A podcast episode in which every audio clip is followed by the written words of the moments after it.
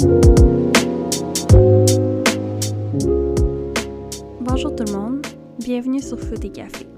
Un nouvel épisode aujourd'hui où je discute avec David Sauvry, qui fait partie de l'équipe technique du Celtics au Richelieu, en plus d'être l'entraîneur-chef de leur équipe masculine qui évolue en PLSQ. Quand il a quitté la France pour se lancer dans cette nouvelle aventure québécoise, il arrive avec ses propres expériences, mais surtout avec cette soif d'apprendre et de devenir meilleur. Plus les saisons passent, plus il voit ses tâches augmenter et plus il se fait offrir de nouveaux challenges qu'il est prêt à relever. J'ai croisé David à quelques reprises sur le terrain dans la dernière année, mais c'était la première fois qu'on prenait réellement le temps de discuter et quelle agréable surprise. C'est un homme qui a une tête sur les épaules, c'est un passionné et c'est surtout quelqu'un qui n'oublie pas que dans toutes ses facettes du sport, le côté humain est primordial. Sur ce, je vous souhaite une bonne écoute. Merci d'être là.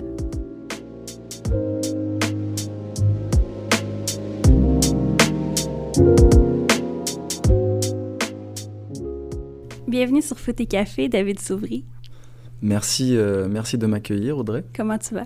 Ça va très bien, malgré la période un petit peu euh, compliquée. Un peu triste comme période pour les amateurs de foot, hein? Vraiment, mais on garde espoir. On est de retour bientôt sur le terrain, on espère. On le souhaite, s'il n'y a pas troisième vague ou un truc Non, non. comme ça qui... Arrêtons les vagues. Arrêtons les vagues. Euh, puis comment, euh, comment on fait pour euh, vivre dans le foot euh, quand on traverse une pandémie mondiale comme ça? Parce que toi, tu as un poste à temps plein, n'est-ce pas? Oui, moi j'ai un poste à temps plein au club du Celtics. Je te dirais que je suis chanceux parce que le club nous a, nous a conservés durant toute la pandémie. Donc on travaille, on planifie beaucoup de choses. On prévoit beaucoup de choses, on anticipe, on perfectionne, on perfectionne nos programmes, on perfectionne nos idées pour être prêt euh, pour le retour, on va dire. Mhm. Euh, David, ma première question, ma question préférée. Qu'est-ce qui fait que tu tombes en amour avec le foot? Euh, rien de, de fou, on va dire, ou d'extraordinaire, c'est que moi je viens de la France, euh, donc je viens d'une famille de footeux. Du côté de mon père, tout le monde, euh, tout le monde joue au foot, ou un grand nombre, on va dire, de, de personnes dans la famille. Et donc euh, forcément, à 5-6 ans, je me retrouve au- sur les bords du, ter- du terrain, et puis je commence à jouer. Et puis à ouais, 5-6 ans, je prends ma première licence aussi, puis c'est parti. Puis est-ce que tu commences à jouer parce que tu as envie de jouer ou tu commences à jouer parce que tu as l'impression que c'est le chemin normal à prendre? J'ai envie de jouer, c'est le chemin normal. J'habite dans un village de 1200 habitants, et à 50 mètres de chez moi, il y a le stade municipal. Donc euh, tu te retrouves là-bas et tu, tu joues, mais t'as envie de jouer, envie de jouer. Ok, ok. Je te dis ça parce que des fois, on a l'impression qu'on est un peu. euh, pas forcé, mais. C'est que c'est comme si c'est le chemin qu'on doit prendre. Ouais, peut-être, implicitement, peut-être, mais je te dirais que j'ai tout de suite ressenti le- l'envie d'aller d'aller toucher ce ballon rond, ça c'est sûr. Ok. Fait que là, parle-moi de ces premières années quand tu commences. Euh, bah, on joue beaucoup, on joue beaucoup entre amis dans mon village, avec mes voisins. Je commence en club, dans mon petit club de village, donc euh, chez moi. Euh, la passion est là, j'aime jouer au foot, j'aime euh, j'aime aller à l'entraînement. Euh, je passe tous mes mercredis, nous, le- en France, on n'a pas école le mercredi. Ah ouais? et ouais, bah c'est ouais, quand on est jeune, on n'a pas école soit le mercredi après-midi ou soit le mercredi toute la journée. Wow. Donc on passait notre journée du mercredi à jouer au foot et le soir je partais encore m'entraîner en club. Mercredi, la journée favorite. hein? Mercredi la journée favorite, mais je te dirais que pff, on faisait que ça quoi, on fait que ça, on regarde les matchs de Ligue des Champions. on- C'était c'est notre passion dans notre village, on joue qu'à ça et puis autour de nous bah on parle que foot en fait. Puis l'organisation, ça a l'air de quoi? L'organisation c'est un tout petit club où on a on a des parents bénévoles qui nous entraînent, qui sont des parents qui ont déjà joué au foot. Et puis, euh, puis en fait, je me, bah, je me rappelle pas vraiment de, de, de l'organisation à proprement dit. Je me rappelle juste euh, les matchs, les entraînements, le plaisir d'être avec les copains. Puis après, bah, au fur et à mesure, euh, je change de club. Un, un autre club de village, mais un petit peu plus organisé. Puis ensuite, je bascule sur les catégories 13 sur un gros club régional. Où là, je fais, je fais toute. euh, bah, un gros club régional, pour nous, c'est comme un club, on va dire, de niveau provincial Ok. où je bascule sur, euh, sur une structure qui est beaucoup plus euh, organisée, avec des encadrants qui sont beaucoup plus poussés, on va dire. Donc, donc là, c'est là où je fais, on va dire, toutes mes classes jusqu'à senior. En fait, je suis resté dans ce club-là jusqu'à senior. Alors, raconte-moi. Quand tu fais le, le changement de club, quand tu vas du petit club au moyen club, au gros club, comment ça se passe? Ben, c'est toujours la même chose, c'est la passion, mais après, au fur et à mesure, on rentre un petit peu plus dans la compétition, on rentre dans quelque chose de, qui est beaucoup plus sérieux. Nous, on est ce qu'on appelle euh, à l'époque, en France, ça s'appelait débutant, poussin, benjamin. Donc, je fais mon débutant dans mon petit club de village, je fais poussin et benjamin dans un club un petit peu plus structuré. Et après, je rentre en moins de 13 ans dans le gros club. Et comme je disais, tu as un encadrement qui est beaucoup plus, beaucoup plus poussé. Tu commences à avoir certains objectifs, pourquoi tu t'entraînes, pourquoi mhm. tu joues. Euh, la compétition qui, à ce moment-là, même en benjamin, est quand même présente, où il y a un classement, où il faut essayer de, de gagner les matchs. Mais je l'ai, on je l'ai jamais ressenti comme une, comme une vraie pression. C'était vraiment, encore une fois, beaucoup de plaisir à jouer, beaucoup de plaisir à, à échanger avec les partenaires. je suis un compétiteur euh, assez rapidement, je m'en rends compte euh, quand je grandis. Euh, même, j'ai envie de dire, mauvais joueur. donc, moi, j'aimais ça, cet environnement-là. Donc, donc non, c'est ça, on, on, grandit tranquillement avec le foot, on se fait des copains de vie qui sont encore mes meilleurs amis. Ça, c'est mhm. une réalité. Et c'est peut-être ça la plus belle réussite en fait. Clairement, ça je pense que c'est une des beautés du sport, c'est ces amitiés que, que tu te fais puis qui restent pour la vie. Euh, quels sont tes objectifs quand tu rentres dans le gros club? En fait, j'avais certains amis qui étaient déjà partis. Moi, j'étais resté dans le club de village. Puis au fur et à mesure, je me rends compte que j'aurais dû partir avec eux dès qu'ils étaient partis. Et puis quand je rentre, c'est juste de progresser. Alors oui, euh, tu as en tête de dire eh, pourquoi pas je finirai pro, mais au fur et à mesure, tu te rends compte que ça va être très compliqué parce qu'en France, il y a une concurrence qui est énorme. Et même si tu es un joueur qui est un bon petit joueur, on va dire, c'est quand même hyper dur. Mais je rentre pour, euh, pour progresser, pour être dans un environnement où je sens que je suis stimulé. Euh, je découvre un entraîneur qui, sans doute, euh, me marque à vie pour ensuite. bah, me donne l'envie d'aller coacher aussi. C'est sans doute ce premier entraîneur-là, quand j'arrive en moins de 13 ans à l'AS Bone. qui c'est ça, c'est cette idée de continuer à progresser dans un environnement où, où c'est beaucoup plus poussé en fait. Puis là, c'était ça ma prochaine question parce que tu nous as pas encore situé sur une, une carte. Là. Qu'est-ce que tu peux nous parler de le club est situé où? Toi, t'es où? En termes, moi, un peu de géographie. je viens de la région Bourgogne. Donc euh, entre Paris et Lyon, si je peux grossir le trait comme ça. C'est une bonne euh, pour euh, les gens comme moi qui écouteraient, mettons. C'est ça, je grossis le trait, parce que c'est pas vraiment ça, mais c'est quand même ça, on va dire. je, viens je viens de la région beaunoise, donc c'est au plein centre de la, Côte d'Or, on va dire, ou sud-Côte d'Or. Et puis moi j'habite dans un petit village de 1000 habitants. c'est là où mon, mon, premier club. Mon deuxième club est dans un petit village aussi, mais plus structuré. Et le troisième, et le troisième club qui est l'AS Bone, qui est là le, le, gros club, on va dire, de, euh, pas du département, mais plutôt de la région Sud-Côte d'Or, qui est là une ville, euh, une grosse ville quand même. Pour nous en France, 30 000 habitants, c'est déjà une grosse ville, mais une grosse ville avec beaucoup de ressources, avec beaucoup de moyens, parce que euh, ma région, c'est la région viticole, du vin, donc il y a quand même des ressources qui sont, qui sont importantes. On a, on a des infrastructures qui sont, qui sont quand même de très haute qualité maintenant à Lesbonne, avec un terrain honneur herbe, un terrain naturel, une plaine de jeu, un synthétique, un stable. Donc c'est un changement de dimension par rapport au club de village où c'est juste on va dire, euh, un terrain herbe, et puis tout le monde s'entraîne dessus, puis tout le monde joue dessus. Là. Puis est-ce que c'est loin de la maison? Non, c'est à 15 minutes de voiture. Donc je, reste, je reste chez moi, je reste dans mon environnement. Tu pas de déménagement à faire ou de choix à faire. OK. Fait que là, parle-moi de ces années-là. Donc, tu joues là-bas. Qu'est-ce qui se passe de bien? Euh, à quel moment que tu réalises que... Ben, j'imagine que tu n'étais pas mauvais? J'étais un, j'étais un bon joueur, pas un joueur extraordinaire, mais j'étais un, bon milieu de terrain, travailleur, récupérateur, euh, qui faisait le boulot, mais qui restait simple, qui connaissait, on va dire, ses qualités. Mais euh, non, tout de suite, en rentrant à l'Icebone, on est dans un encadrement, comme je disais, poussé, puis j'insiste sur ça parce que c'était vraiment ça, avec beaucoup d'entraînement dans la semaine, euh, une planification, des objectifs, puis on, on, commence à toucher un niveau qui est intéressant, le plus haut niveau régional. Je sais pas si on peut l'appeler le niveau du, du 3 chez nous, mais, mais tu joues contre euh, contre des équipes, euh, bah, des, équipes de centre de formation, euh, Dijon, Auxerre, Louan-Cuiseau, qui sont des, grosses équipes, des grosses équipes à l'époque. Donc on apprend beaucoup. on perd beaucoup aussi parce que tu joues ces équipes-là et forcément eux c'est encore un cran au-dessus. Mais, mais, des expériences de tournois dans le sud de la France, des expériences de, de tournois internationaux. Donc c'est plein de choses comme ça qui fait que la, structure de foot en France nous permet vite de, de connaître plein de choses et puis de, de, continuer à, entretenir cette passion qui, qui, qui, est la mienne à ce moment-là et celle de, de, mon équipe ou de, mon club, on va dire. Puis ce sentiment d'appartenance, ça j'insiste là-dessus aussi, c'est parce que on va avoir, on est moins de 15, mais parce qu'à l'époque c'était ça, c'était pas les U15, c'était les moins de 15, on appelait ça. Les moins de 15, on va avoir les, les, les, les moins de 14, les moins de 18, les seniors.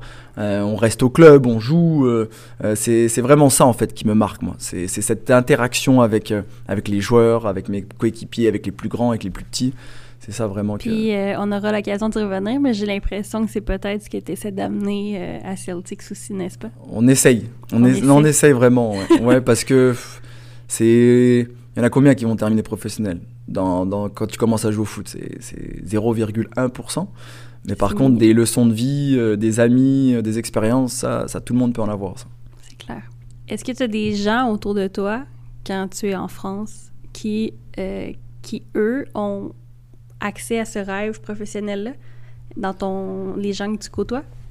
Qui ont fini professionnels, des joueurs Ou qu'on- qui ont fait euh, académie ou... euh, Ouais, on a, on a toujours des, des joueurs. euh, le, le chemin normal, c'était de faire, on va dire, petit club de village, club comme où j'étais, l'AS Bone, qui est Mhm. un très bon club amateur.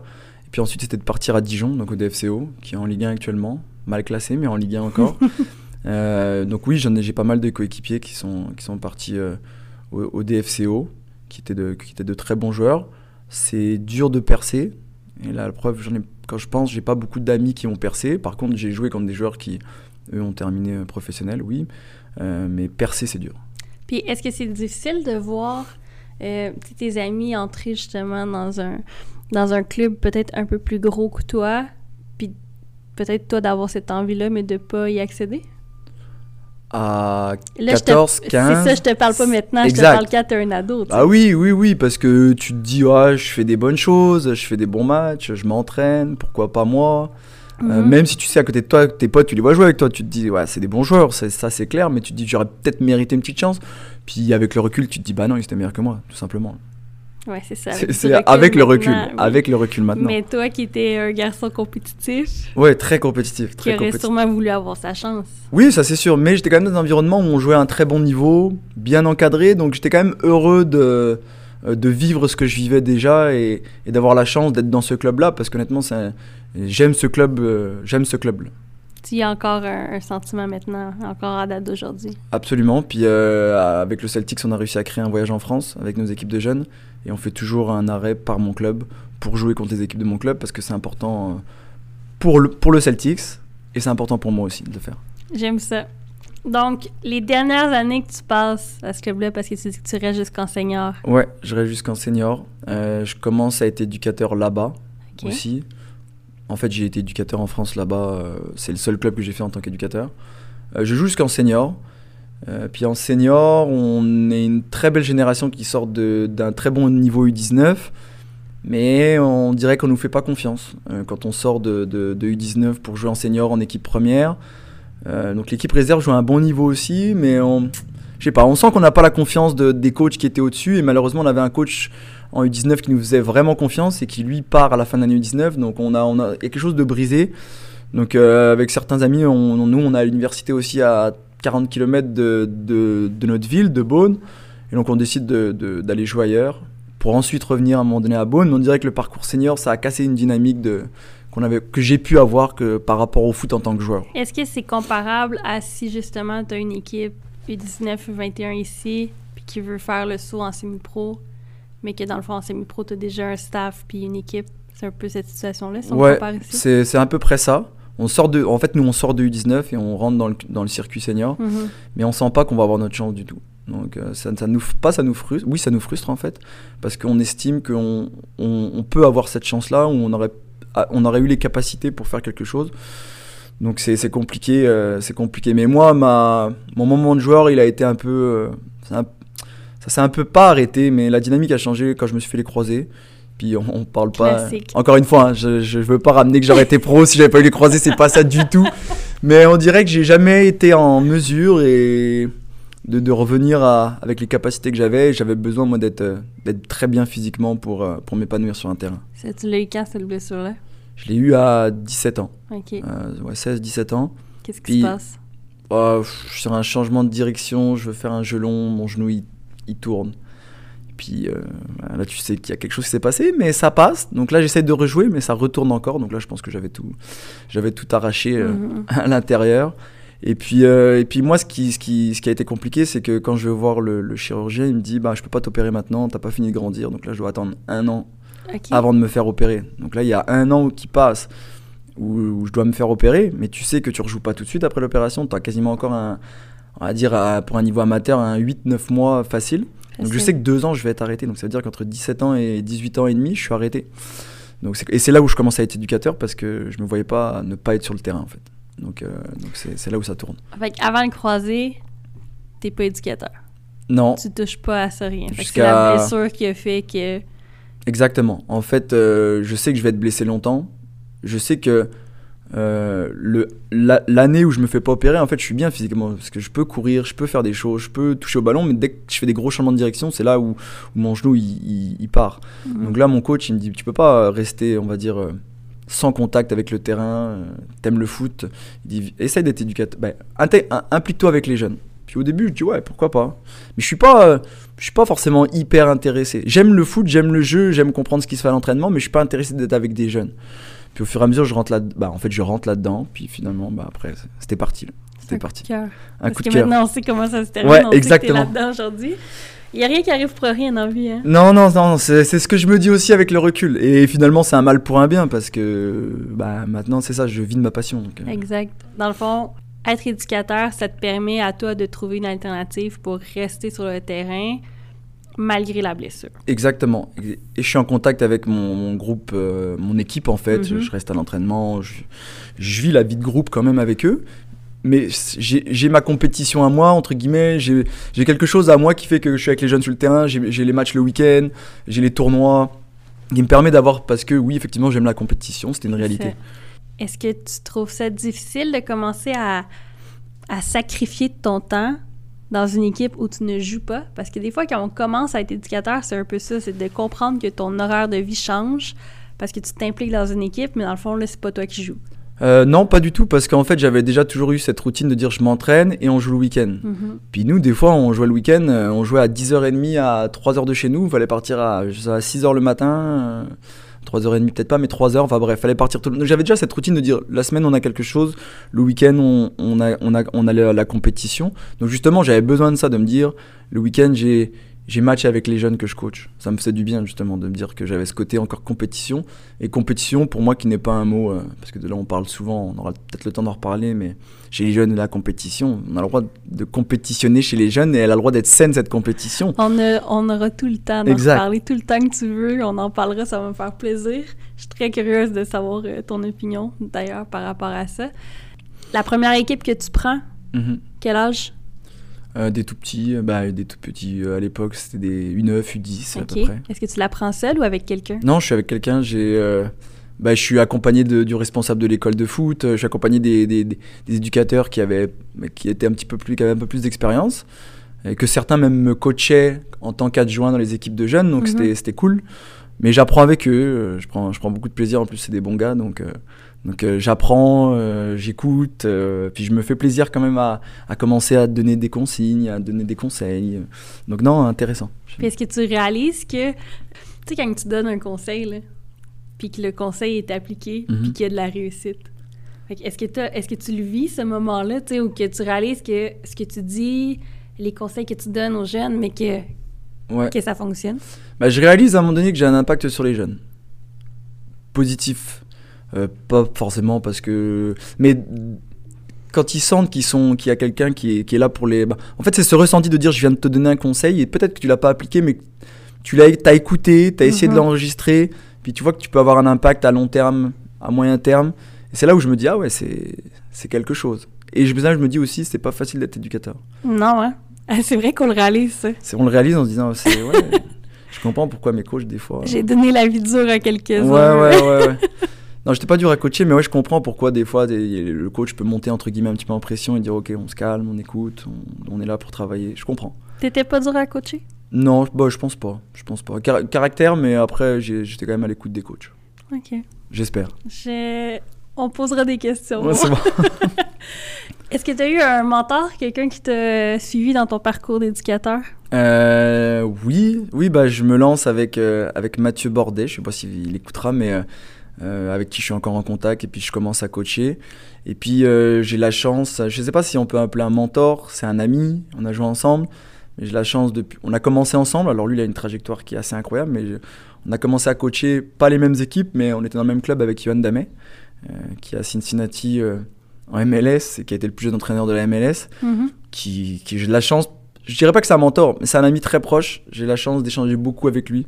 J'ai la chance euh, qu'il soit très ouvert dans les discussions avec, euh, avec moi et que ça me permette d'avancer dans mon cursus. Donc, euh, donc il y en a bien un que je dois citer en ce moment. C'est c'est quand même assez fou comme parcours en disant qu'on a, on a commencé à coacher ensemble, on a joué ensemble, on s'est retrouvés au Québec. euh, pas ensemble, mais dans la même province. Puis lui, il fait son parcours qui est assez ouais. incroyable. Mais on est très en contact. Je- on s'écrit souvent, on parle souvent. Et c'est encore une fois, c'est pas un mentor, mais c'est quelqu'un qui est important pour moi dans mon cursus. en ce Mais moment. oui, puis ces personnes-là avec qui tu es à l'aise à échanger sur des situations, sur ton apprentissage, c'est Mhm. tellement, euh, c'est tellement valorisant. là. Ah non, j'en ai, j'en ai plusieurs, mais lui, lui, c'est parce que le parcours, notre parcours est quand même assez atypique ça, quand même. vous pouvez vous, peut-être vous, vous comprendre aussi sur ces Ouais, ouais. différences. Après, il est dans un monde totalement différent. hein. Il, est, il est dans le monde vraiment de pro, lui. Fait que parle-moi un peu de justement du, du foot européen versus le foot québécois. Quelles sont les, les grandes différences que tu y vois là? Parce que tu sais, on a l'impression qu'en Europe, c'est ben, que c'est beaucoup mieux. Peut-être parce qu'il y a plus de portes qui peuvent s'ouvrir. Peut-être parce que le rêve est plus facile. J'aimerais avoir ton opinion franche. Franche, ouais, c'est pas, pas une question facile parce que on, on sent, je me sens bien au Québec. Euh, la culture foot en France est bien supérieure à ici, on va dire. On vit foot, on respire foot, on mange foot. C'est pour nous, c'est bah, surtout en fait dans l'environnement où moi j'étais. J'ai l'impression d'avoir autour de moi il y a que des gens qui, qui vivent de ça, Mhm. Euh, bah, qui vivent de ça en termes de, de passion, pas forcément professionnellement. Maintenant, est-ce qu'il y a de, est-ce qu'il y a plus de portes qui s'ouvrent en Europe par rapport à ici? Pas du tout. Je pense. C'est bah, une impression. en, tant que joueur, en tant que joueur, t'as as plus de, de possibilités pour arriver à un certain niveau. Maintenant, si je parle en tant qu'éducateur, euh, non. Je trouve qu'ici, euh, il y a une capacité à faire confiance à des gens euh, jeunes, euh, ouverts, qui, ont, qui ont des compétences.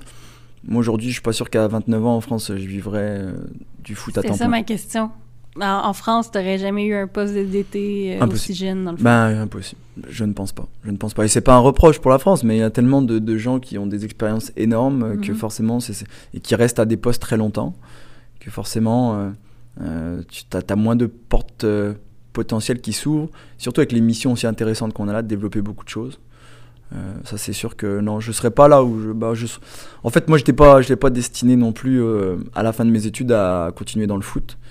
Euh, du moins à temps plein, ça c'est sûr. Je, je me serais pas orienté en France dans le foot à temps plein. OK. Est-ce que tu fais euh, formation en France? Est-ce que tu touches un peu à, à- à justement à chercher à augmenter tes connaissances en tant qu'éducateur? Ouais, exactement. On commence les formations en France euh, basiques, on va dire. Mais, mais je continue à coacher, mais je continue à avoir. à- bah, en fait, mon objectif, comme je te disais, c'était pas forcément de, de finir dans le foot à, à temps plein. Mhm. J'étais passionné, je savais que ça serait toujours là dans, euh, dans ma vie, puis je continuerai à être éducateur, mais, je- mais c'est surtout le diplôme universitaire qui m'intéressait. Et au départ, euh, finalement, quand je sors du bac en France, qu'on appelle bon, bah, le diplôme, je sais pas moi, de, pour rentrer à l'université, euh, je je m'oriente pas en fac de sport, je m'oriente dans un diplôme de gestion administrative et commerciale. Euh, et je me dis que le foot, ça restera, on va dire, un, un choix numéro 2 de vie professionnellement, mais le choix numéro 1, c'est d'être dans quelque chose, dans une branche peut-être plus euh, normale, entre guillemets. C'est drôle comment la vie tourne. hein? Ouais, ouais, puis, ouais, puis on, pourra, on va pouvoir peut-être en parler, mais pourquoi la vie, elle tourne, mais... Mais oui, c'est un parcours assez, assez atypique parce que je dois pas, je dois pas être ici en ce moment entre guillemets. là, si je fais mes choix normaux que j'aurais dû faire. Là. Euh, au Québec, tu as évidemment collégial, tu peux jouer au foot avec l'équipe de, de ton cégep. Ouais. Universitaire, tu peux jouer au foot avec l'équipe de ton université. Est-ce Ouais. qu'il y a un équivalent en France? Est-ce que vous Euh, avez des réseaux justement il y a- collégial, universitaire? Collégial, non. Je peux pas dire que ça existe ou c'est très. ce qu'on appelle l'UNSS, mais c'est pas très développé. Universitaire, un petit peu plus, mais en France, c'est les clubs. C'est les clubs qui, qui dominent, bah, qui dominent, qui sont la, la pierre angulaire de la formation, la pierre angulaire de, du parcours du joueur. C'est, tu rentres dans un club et après, ben, tu, soit tu restes dans ce club-là, tu fais ton parcours, ou tu grandis avec en changeant de club. Mais c'est le club, c'est le club qui décide de tout. Puis est-ce que tu penses que, tu considérant qu'ici, en ayant les deux, il y a toujours des conflits, il y a toujours des complications, est-ce que tu penses que peut-être que si c'était avec une mentalité plus européenne, on n'aurait pas ce problème-là? Euh, Ou est-ce que un est peut-être mieux que l'autre? Je sais pas si un est mieux que l'autre. C'est opinion personnelle, il n'y a pas de bonne ou de mauvaise réponse. Non, je sais, je sais. non, il n'y a, pas de mauvaise... a pas de bonne mauvaise réponse, ça c'est sûr. Je dirais juste que c'est peut-être une des limites ici avec tous ces croisements de, parcours dans, dans, le cursus du joueur qui peuvent être très positifs parce que les jeunes voient beaucoup de choses ou les athlètes voient beaucoup de choses. Mais à un moment donné, euh, ça, ça, engendre beaucoup de problèmes d'un côté ou de l'autre. Mhm. Et souvent, on en oublie euh, le joueur à l'intérieur de ça. Et chacun, chaque entité va tirer de son côté pour avoir le, pour avoir le meilleur côté, on va dire le meilleur, euh, le meilleur du joueur, mais finalement, on pense jamais au joueur. On pense, on pense à notre intérêt du club ou l'intérêt de l'entité scolaire ou d'autres, je sais pas j'ai l'impression qu'on travaille pas en, corrélation pour le bien du joueur. Ça, c'est une réalité. ça, c'est le plus gros problème, dans le fond. Ouais, c'est pas tant le fait qu'on puisse faire les deux, c'est le fait qu'on n'est pas capable de trouver un, juste milieu. Ouais. On n'est pas capable de s'arrimer pour que, encore une fois, le joueur il puisse s'épanouir et progresser. Je mm-hmm. ne Je dis pas que c'est une réalité à 100%, il y, a des, il, y a des, il y, a des, programmes qui arrivent à très bien le faire, mais dans la globalité, c'est mon ressenti, c'est juste mon opinion personnelle. Non, non, je comprends. David, Qu'est-ce qui fait que la vie euh, t'oriente vers un parcours foot versus ton parcours de vie professionnelle euh, normal, qu'on va dire entre guillemets, parce que euh, je, je comprends ce que tu veux dire par normal, mais... Ben, en fait, c'est parce que, comme je disais, je pars sur un parcours universitaire plus normal, parce que je me dis, le sport...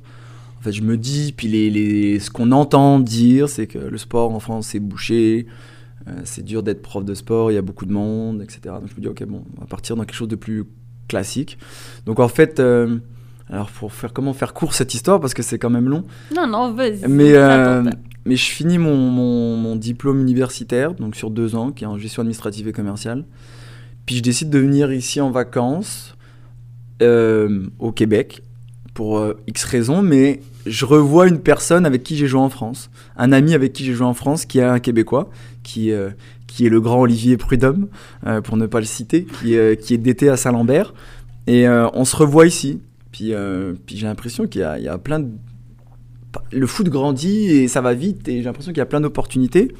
Moi, je continue à coacher, je continue mon diplôme, mais à ce moment-là, moi, quand je viens en vacances, je suis censé aller dans une école privée de commerce, des écoles euh, des écoles pour, euh, pour avoir un master en commerce dans, dans divers secteurs. Donc j'avais passé les concours, j'étais admis à certaines écoles. Puis je viens faire ce voyage-là, je parle avec Oli, il me montre un peu comment ça se passe le foot ici. Moi je suis un passionné, c'est quand même le foot c'est quand même ma passion, c'est ça qui nous fait vibrer. Mhm. Là je vois que ça grandit, je vois que c'est professionnel les clubs. je me pose des questions, puis du coup je me pose des questions, puis à un moment donné je dis juste ah je vais venir, je vais tenter quelque chose. Euh, au moins sur une année, euh, voir. Euh, je, rentre pas en école de commerce et je viens voir comment le foot ça se passe ici. Donc c'est grâce à Oli en fait, parce que parce on est on est resté en contact et c'est grâce à lui si je suis là aujourd'hui. Il m'a présenté le Celtics notamment, il m'a présenté Alex, il m'a présenté le président. Et donc je décide de venir bah, une année, une année où je fais où je, m'investis bénévolement dans le club. J'étudie un petit peu ici, mais vraiment. Au Celtics. Ouais, au Celtics. Mais j'étudie vraiment pour dire que j'étudie. Euh, et non, c'est ça, je m'investis bénévolement au club, euh, je coach un peu. Finalement, au bout d'un an, je me dis, bon, je vais retourner en France, finir mes études. Et puis je reviendrai, euh, je reviendrai quand ce sera le temps de revenir vraiment. Et donc, je retourne en France, je fais une année en, en, licence management du sport à la fac de Lyon. Et entre-temps, le club me fait un contrat à temps plein. Et puis là, je reviens à temps plein en 2015, je pense. Est-ce que de voir Olivier d'été d'un club, quelqu'un que tu connais, mhm. quelqu'un qui, tu es peut-être capable de te comparer avec lui, ça te fait réaliser qu'ici, tu étais capable de le faire versus en France, que c'était impossible, ou bah, presque? Ça me fait réaliser que de un, ce que je faisais là dans mes stages ou euh, le diplôme universitaire, ça me plaisait, mais sans trop. ma passion, c'est le foot. C'est ça. Le Et là, j'arrive ici et je vois que tu peux vivre à temps plein du foot et qu'il y a plein de choses à faire et qu'un de tes potes, il est effectivement, bah, à ce moment-là, lui, il travaille pour le Celtics, il est, il est DT adjoint, et que tu peux travailler à temps plein dans le foot et que ça grandit, ça grandit et qu'il y a des moyens qui sont mis et que la vie ici est hyper intéressante. Après, j'arrive en plein été, il fait beau, il fait chaud. mais euh, pas connu l'hiver. Mais j'avais pas connu l'hiver. On en reparlera ça aussi. Mais du coup, je me dis bah, je suis jeune, on va essayer quelque chose. Donc c'est là où, justement je viens cette année-là. Tu vois, euh, toutes les personnes que j'ai reçues presque jusqu'à maintenant sur le podcast, quand ils me parlent de cette décision euh, études, foot, il y a tout le temps un peu les parents qui mettaient une certaine pression ou qui demandaient un certain encadrement. Ta famille, à toi, quand tu as décidé que tu prenais comme un an ici puis que tu mettais tout sur pause, comment, ça le, comment les gens ont réagi autour de toi? Euh, ouais, ouais, c'est, une bonne question. Bah, mon père, tranquille, lui, il dit il bah, n'y a pas de problème. Euh, ou il montre pas que ça peut peut-être être. Euh, il sait pas trop où je m'en vais. Ma mère, c'est pas facile. Hein. Les mamans, donc elle, plus difficile à accepter. surtout que bah, j'allais en école de commerce, donc c'était quand même un, bon parcours qui, qui s'orientait vers moi. tu sais que si tu sors d'une école de commerce, tu vas avoir une bonne situation derrière, mhm. normalement, à moins que tu fasses n'importe quoi. Donc elle, plus difficile, mais ils comprennent. Ils comprennent et puis ils acceptent. Euh, et puis ils me laissent partir, honnêtement. Puis autour de moi, sinon mes amis, ils trouvent ça cool. Euh, que je vive ça, mes sœurs aussi. Donc, euh. Mais ils voient, ils voient que tu es passionné aussi. Ouais, ouais, non, ils le savaient. Ils le savaient que le foot, je veux dire, les week-ends, je regarde, je regarde 6-7 matchs par week-end quand, quand j'ai rien d'autre à faire, entre guillemets. Là. Ça fait beaucoup de matchs. Ouais, ouais, ouais. ouais. Un peu trop, un peu trop. OK, donc euh, parle-moi de ton arrivée officielle au Québec. Donc là, Celtics te propose voilà, un contrat. Là, donc là, ouais, c'est ça. Pendant un an où je finis mes études, je suis en contact avec Alex.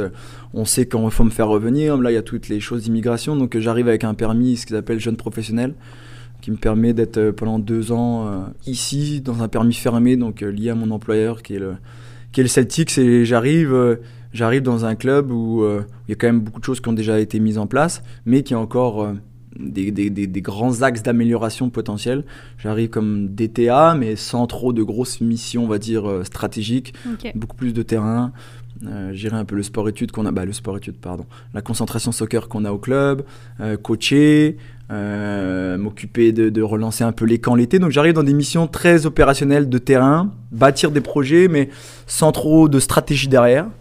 Puis je le fais, euh, je me fais plaisir, euh, je m'amuse, ça se passe bien. Puis, euh, puis au fur et à mesure, ben, les, les missions, elles sont de plus en plus stratégiques, de plus en plus intéressantes. On fait grandir beaucoup plus de projets. Puis on en est là aujourd'hui dans un club pour moi qui est quand même très structuré, avec beaucoup d'employés, avec un gros budget d'opération, beaucoup d'investissements pour continuer à, à, grandir, on va dire. C'est quoi les, les, les, premiers points là, que tu remarques quand tu arrives, que tu dis Ah ouais, ça c'est vraiment pas comme c'était chez moi à la maison, tu sais? Euh, c'est une bonne question. Bah, sur le terrain, dans l'organisation, dans la manière de procéder, peut-être? C'est peut-être un, détail tout bête, mais je vois arriver tous les petits U8, U9 avec leur ballon. Parce que la, règle au Celtic, c'est de U9 à U2. Bah, là, on va changer, on va dire. Mais, avant, de U9 à U12, c'est que chacun amène son ballon, puis il doit être gonflé, puis chacun gère son ballon, alors que nous, on n'avait jamais connu ça. C'était chaque jeune, euh, on avait le matériel. Euh, ce que j'aime, bah, ce que je trouve drôle aussi, c'est en fait c'est des détails qui me marquent. C'est euh, que les jeunes ils avaient le numéro qu'ils voulaient. Nous c'était, on amenait le jeu de maillot, puis tu avais des maillots de 1 à 13 et puis on distribuait les maillots euh, avant le match. Puis là le jeune il arrive avec des maillots 85, 32, 36. Et je trouve ça cool parce que c'est sentiment d'appartenance, ils gardent leur matériel, mais c'est des mhm. choses comme ça. Après sur le terrain, ce qui me choque positivement c'est le niveau des filles. que, que je me dis wow, les filles sont très fortes. Euh, moi, de ma.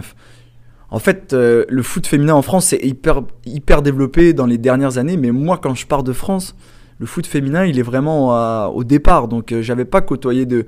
J'avais joué avec quelques filles qui étaient de qualité et qu'on a, on a pris beaucoup de plaisir à jouer avec ces filles-là, à évoluer.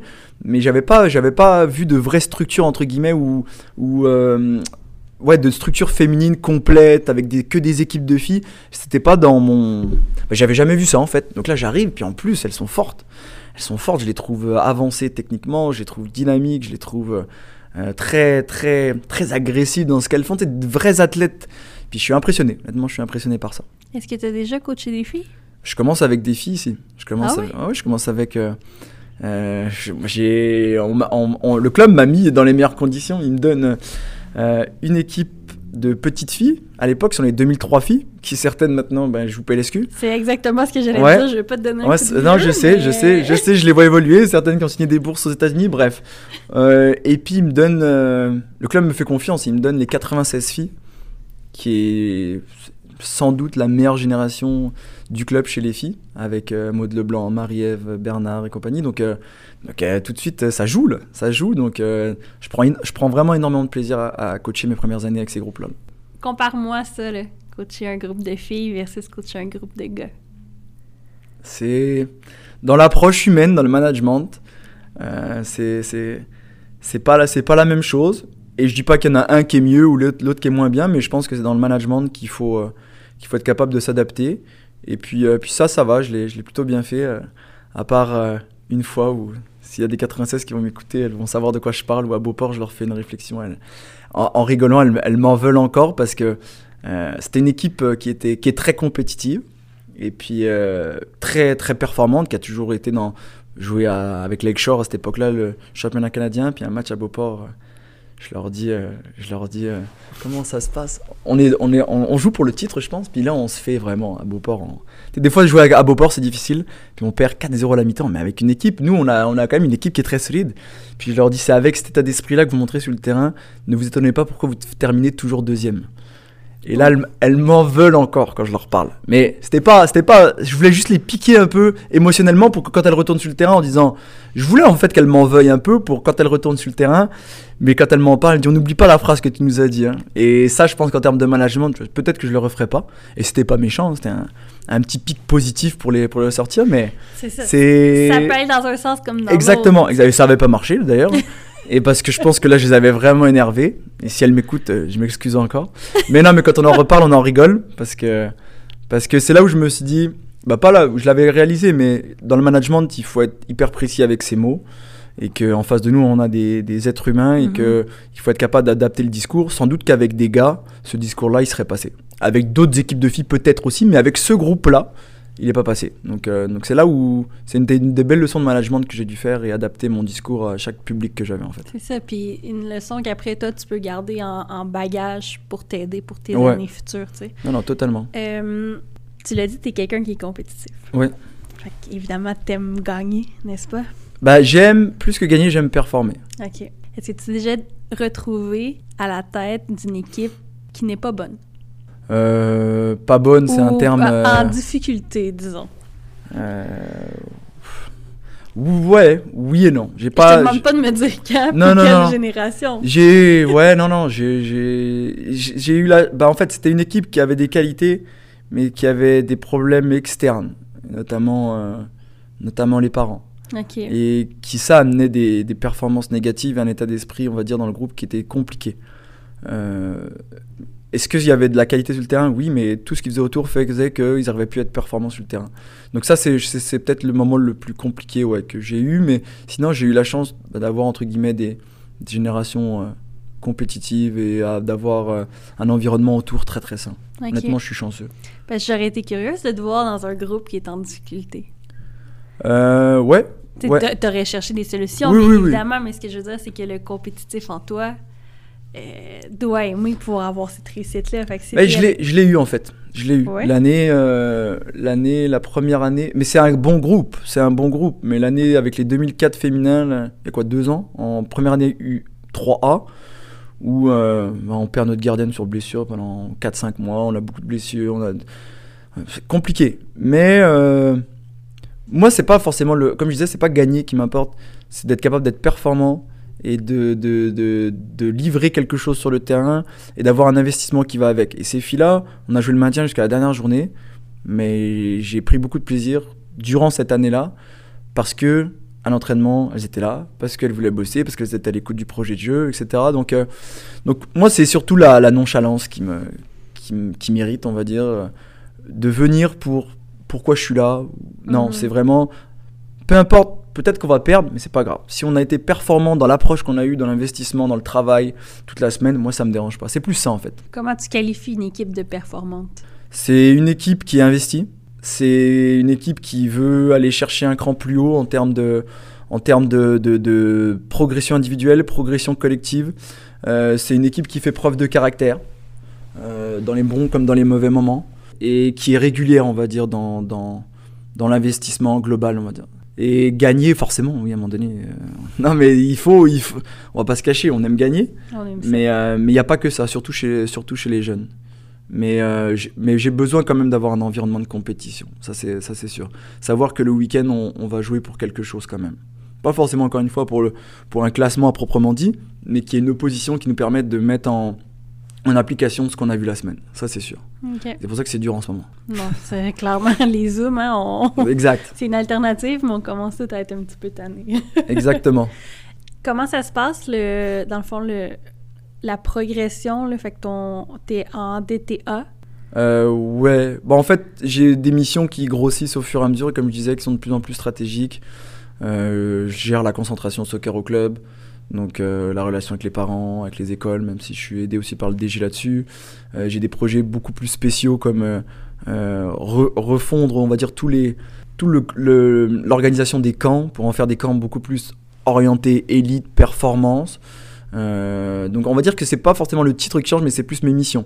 Des projets spéciaux comme, euh, comme euh, le projet France, ou les relations qu'on Mhm. a avec les clubs extérieurs, ou les, ou les académies qu'on a, bah, les, li- les- les liens qu'on tisse avec euh, l'étranger, ça aussi. Puis là, bah, dernièrement, c'est- beaucoup plus, notamment pour la reconnaissance des clubs, la méthodologie qu'on va, qu'on va utiliser, la formation des entraîneurs. Donc j'ai maintenant, je te dirais que j'ai plus que la PLSQ, on va dire, comme terrain à proprement dit. Après, c'est de la supervision, formation, euh, vraiment stratégique, euh, aller voir les équipes, mais être un petit peu plus éloigné du banc à proprement dit et du terrain, même si je, je suis toujours sur le terrain, mais c'est pas moi qui interviens tout de suite en première ligne, on va dire. Ça, c'est sûr. Est-ce que tes formations en marketing t'aident à gérer ces trucs-là? Est-ce que tu peux euh, est-ce que tu peux reconnaître des fois des trucs que tu as vus en cours que tu peux amener Ouais. après dans, Bah oui, oui. dans ton rôle de... Ouais, ouais, notamment dans, la dans, la, dans la création ou de budget, euh, Mhm. planifier des, des- des événements, planifier des, des projets, euh, donc dans la gestion de projet, ça c'est clair. Donc oui, forcément, forcément, j'ai j'ai des cours universitaires et surtout ma, ma licence en management du sport euh, à Lyon qui m'aide euh, pas mal dans la, dans, la, dans la réalisation de projets et puis même dans le côté management aussi relations humaines, ça c'est sûr. Ça ressemble à quoi, cette licence-là? Qu'est-ce que tu apprends? Euh, bah, management du sport, en gros, c'est euh, comment gérer des organisations sportives, tout simplement. Donc, c'est du management orienté sur, euh, sur les organisations sportives, euh, euh, comment développer une, orga- une organisation sportive. Donc, être un manager d'orga- d'organisation sportive. OK. Parle-moi du projet PLSQ, Ouais, qui est, ben, c'est, je vais dire nouveau, parce que euh, ça a été créé malheureusement dans cette année COVID, où, euh, où on aurait espéré peut-être une meilleure saison, une meilleure première saison. Fait que euh, comment ça s'est... euh, tu sais, les discussions se dirigent comment? Parce que vous aviez un senior 3 qui faisait bien Mhm. euh, au Celtics, qui avait des bons résultats, championnat canadien. Fait que parle un peu de, de ce déroulement-là. Euh, ouais, c'est c'est une très bonne question. Euh, effectivement, on a toujours eu quand même un, un projet senior qui était, ben, du moins depuis que je suis arrivé, même les années d'avant, qui était solide. Euh, même un projet U21, parce qu'on a une génération U21 qui a poursuivi en senior et qui a été quand même quatre fois championne. Donc, qui était, donc on avait quand même un noyau de joueurs de chez nous qui étaient sur les 95, 96, 97, 98, qui étaient solides. Euh, mais on trouvait que le projet s'essoufflait. En fait, on avait, on avait voulu rentrer en PLSQ en 2000, euh, 2014, je pense, ou 2015. OK. Mais le président, il avait dit non, parce que lui, ce qu'il voulait pas, c'était soutenir un projet tout seul. Il avait besoin de, de beaucoup plus de, de, de- de compétences humaines autour de lui pour le gérer. À ce moment-là, on n'avait pas trouvé les ressources humaines et même financières peut-être pour aller, euh, pour aller mettre ce projet-là, euh, on va dire, sur pied, qui soit cohérent. Donc on continue dans le projet senior, qui finalement est un projet intéressant. Et comme tu dis, on, euh, le Graal, on fait un, un championnat canadien 2017 avec une équipe qui sort que du 21. Mhm. Donc ça, c'était quand même bien. Mais au fur et à mesure, on trouvait que le projet s'essoufflait. On trouvait que c'était dur d'aller chercher la motivation chez nos joueurs qui avaient 23, 24 ans, qui commençaient à travailler, euh, qu'on n'arrivait pas à, comment dire, à orienter le projet club autour de cette équipe-là dans, le niveau sentiment d'appartenance. Parce que, et notamment, moi, je poussais sur ça de dire que ton équipe première doit être... euh, ton équipe Fagnon doit être représentative de ton club et qu'il doit avoir du monde qui vienne la voir le week-end. Et finalement, on n'avait personne qui venait voir les seniors 3 ou la famille des joueurs, mais on n'avait pas les jeunes ou très rarement. Et on trouve que ça s'essouffle et on se dit de toute façon, dans, la structure où on est, dans comment on veut grandir, dans ce qu'on veut être dans le soccer québécois, il faut absolument qu'on donne le haut de la pyramide à nos jeunes. Et là, on, a repenché, euh, on s'est repenché sur le projet. Et puis on s'est dit, ok, on, on y va. On, a pu, on arrête de reculer. Le président a vu qu'autour de lui, il y avait des gens qui pouvaient euh, pousser le projet. Et on est parti là-dessus. On est parti là-dessus. Parce que dans le fond, c'est ça aussi, autant pour euh, tes générations qui sont impliquées, à qui tu veux offrir quelque chose de nouveau, c'est aussi pour tes jeunes, pour leur donner peut-être un objectif ou une image à s'identifier. exactement ça. C'était l'image, c'était l'image à s'identifier, les joueurs à s'identifier, et c'est de dire que euh, dans comment on oriente, dans le pourquoi, c'était aussi euh, de dire que quand tu rentres dans le club, le U4, admettons, j'exagère là, mais le, le, plus jeune, il rentre en U4, mais il sait qu'il pourra sortir en senior PLSQ semi-pro. Et puis les meilleurs d'entre eux, ils sortiront, ils iront au club de foot de Montréal, ils iront en Europe, peu importe. Et ceux qui ne veulent pas faire ça, ils auront d'autres programmes pour s'épanouir. Mhm. Mais qu'on sache pourquoi on forme des joueurs en fait aussi et à l'intérieur du club. Alors il y a d'autres aspects qui sont encore plus poussés sur euh, l'intégration dans la communauté, former des, des, personnes on va dire humainement responsables, mhm. mais sportivement il fallait qu'on soit capable de se dire notre jeune on lui offre ça et on est en train de, de tranquillement cheminer vers ça positivement vraiment. Ok. Est-ce que c'est un choix sûr au moment où le projet est lancé que c'est toi qui es à la tête de l'équipe? Euh, oui, le, président, le président était venu me voir en me disant euh, euh, c'est toi qui prendras l'équipe.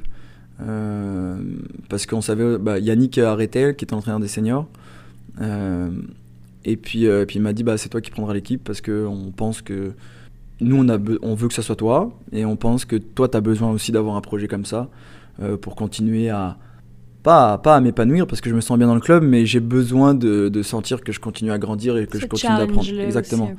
Puis. Est-ce que tu es d'accord au moment où on te le propose? Ah bah oui, oui, non, mais moi c'est ce que je veux, c'était ce que je voulais, c'était...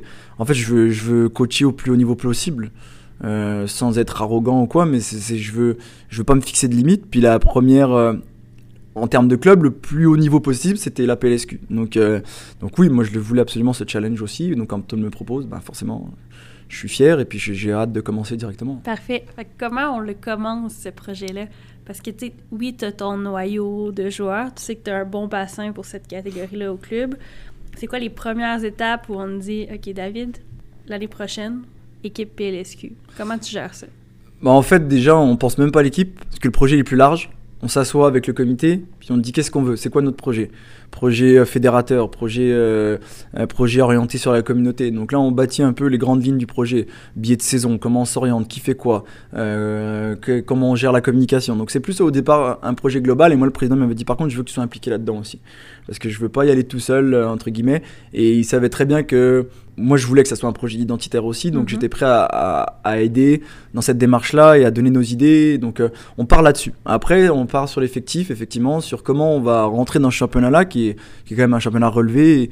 Et, peu importe ce qu'on dise, il y a une différence pour moi entre euh, la globalité du championnat 3 et la PLSQ. Oui, il y a certaines équipes de 3 qui peuvent s'en sortir en PLSQ, mais il y a quand même une différence pour moi entre les équipes. Il faut qu'il y en ait une euh, différence. heureusement, non, exactement. Problème, hein. Non, non, c'est clair. Donc, la première chose, je me dis, bah, déjà, il faut que j'ai un staff. Parce que tu vas pas en PLSQ et, et, nous, on a dit on veut donner le meilleur produit possible à nos joueurs. On veut qu'ils se sentent vraiment professionnels dans un environnement amateur.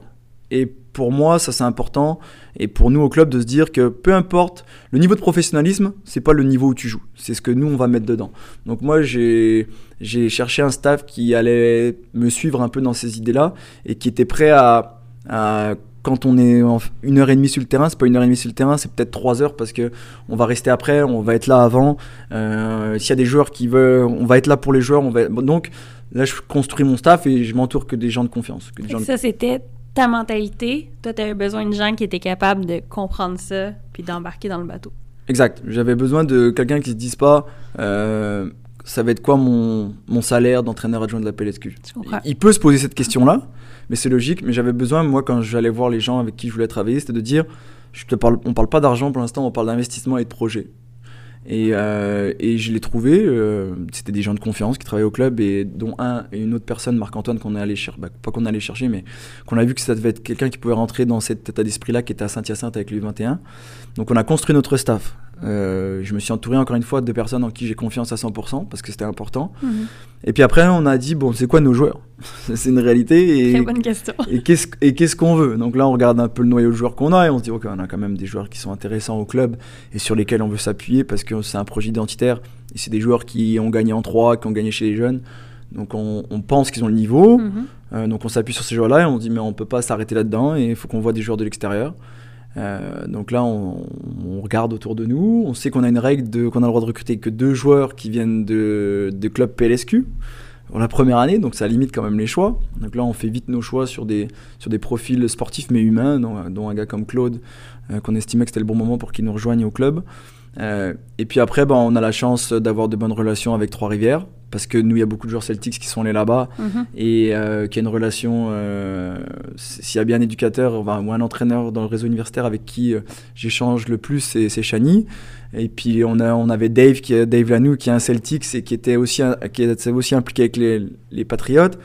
Puis qui me dit bah écoute, on a deux Français costauds, bah, très forts. tu veux que je leur parle de la PSQ Je dis bah parle-en. Donc c'est là où on a réussi à, à avoir Guillaume et puis Corentin, euh, qui sont pour nous des éléments Deux très importants Très bons ajouts. de très bons ajouts. Donc, et puis après, on construit avec des, des joueurs qui ont déjà joué en PLSQ mais qui avaient arrêté. On, on- donc, on, on leur explique le projet, ça leur redonne envie euh, de, de jouer. Des, des, des joueurs qui, c'est ça, un peu revanchard.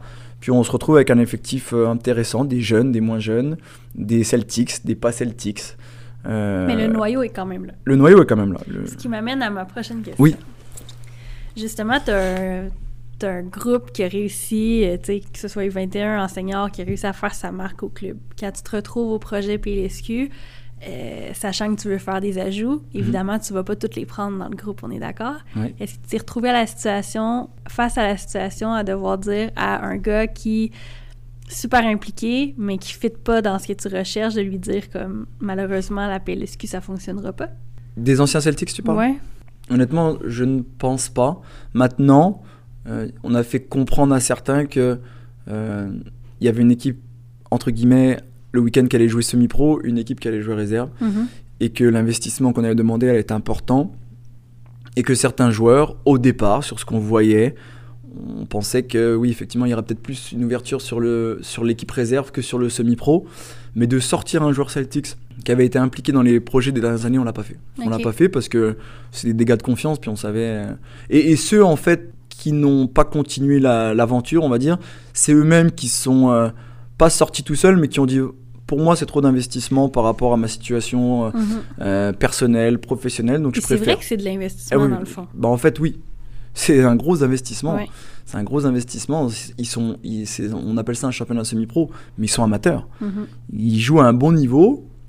c'est- la compétition est intéressante, mais c'est des amateurs. On n'a pas, nous à Saint-Jean, il n'y avait aucun joueur qui était payé. On donnait des conditions intéressantes à des joueurs pour qu'ils puissent travailler, pour que on les aide au niveau du, du logement. euh, mais il n'y a pas de joueurs qui touchent de l'argent, nous à Saint-Jean. Donc moi, la seule façon que je peux vendre mon projet, c'est de, leur expliquer qu'on va avoir du plaisir sur le terrain à s'entraîner, qu'on va mettre un projet de jeu qu'on espère agréable et qu'il va y avoir du monde qui va, voir- qui va venir les voir dans les estrades le week-end. Mhm. Puis après, j'ai une pandémie qui tombe.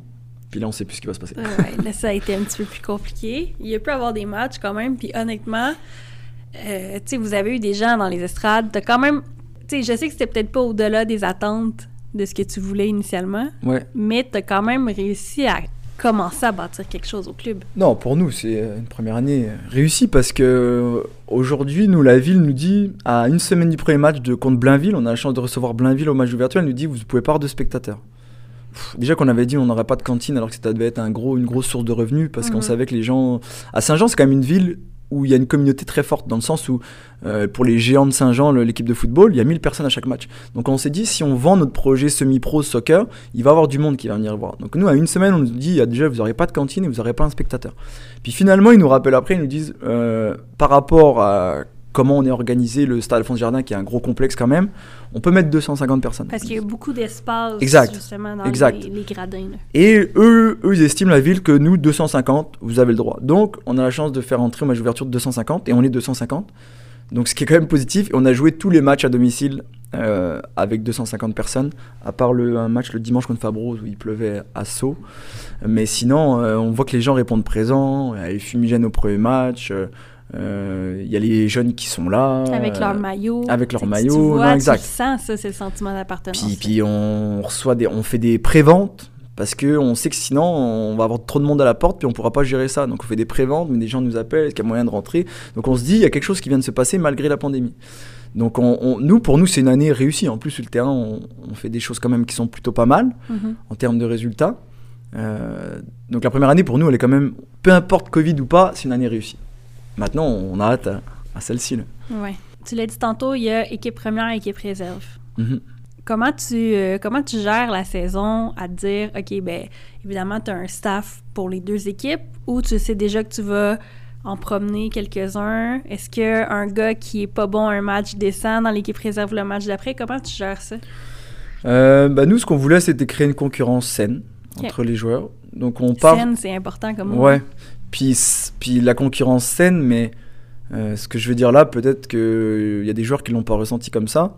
Puis c'est logique parce qu'on peut pas avoir 100% de, satisfaction à la fin. Mhm. Mais ce qu'on a essayé de mettre le plus en place possible, c'est de dire, on essaie de créer un contexte où tout le monde s'entraînait ensemble. On avait trois entraînements semaine. Donc il y avait un entraînement où tout le monde était ensemble et deux autres où on séparait les groupes. Mais la séparation, on va dire, était annoncée euh, à l'entraînement euh, et qu'après, c'était par rapport aux performances. Donc ça veut dire qu'on n'a jamais catalogué des joueurs PLSQ ou des joueurs PLSQ réserve. On a toujours essayé de dire si tu mérites, tu vas monter. Euh, ça, ça, a été fait pour certains, d'autres non, forcément, d'autres, comme je disais, n'ont pas eu ce ressenti-là. Et, et, après, avec des vraies discussions franches qu'on a eues en post-saison, on dit je, je, pense, je pense avoir mérité ou je pensais avoir mérité de monter et je suis jamais monté. Donc là, on discute. Mais c'était vraiment dans notre état d'esprit d'essayer de rester le plus objectif possible mm-hmm. euh, par rapport aux performances pour jouer soit PLSQ semi-pro ou soit PLSQ réserve. Je pense que globalement, pour nous, le staff, ça a été une réussite. Maintenant, il y a des ajustements à faire dans la formule et c'est ce qu'on va essayer de faire. Ce qui est normal. Ce qui est normal, non, non, ce qui est normal.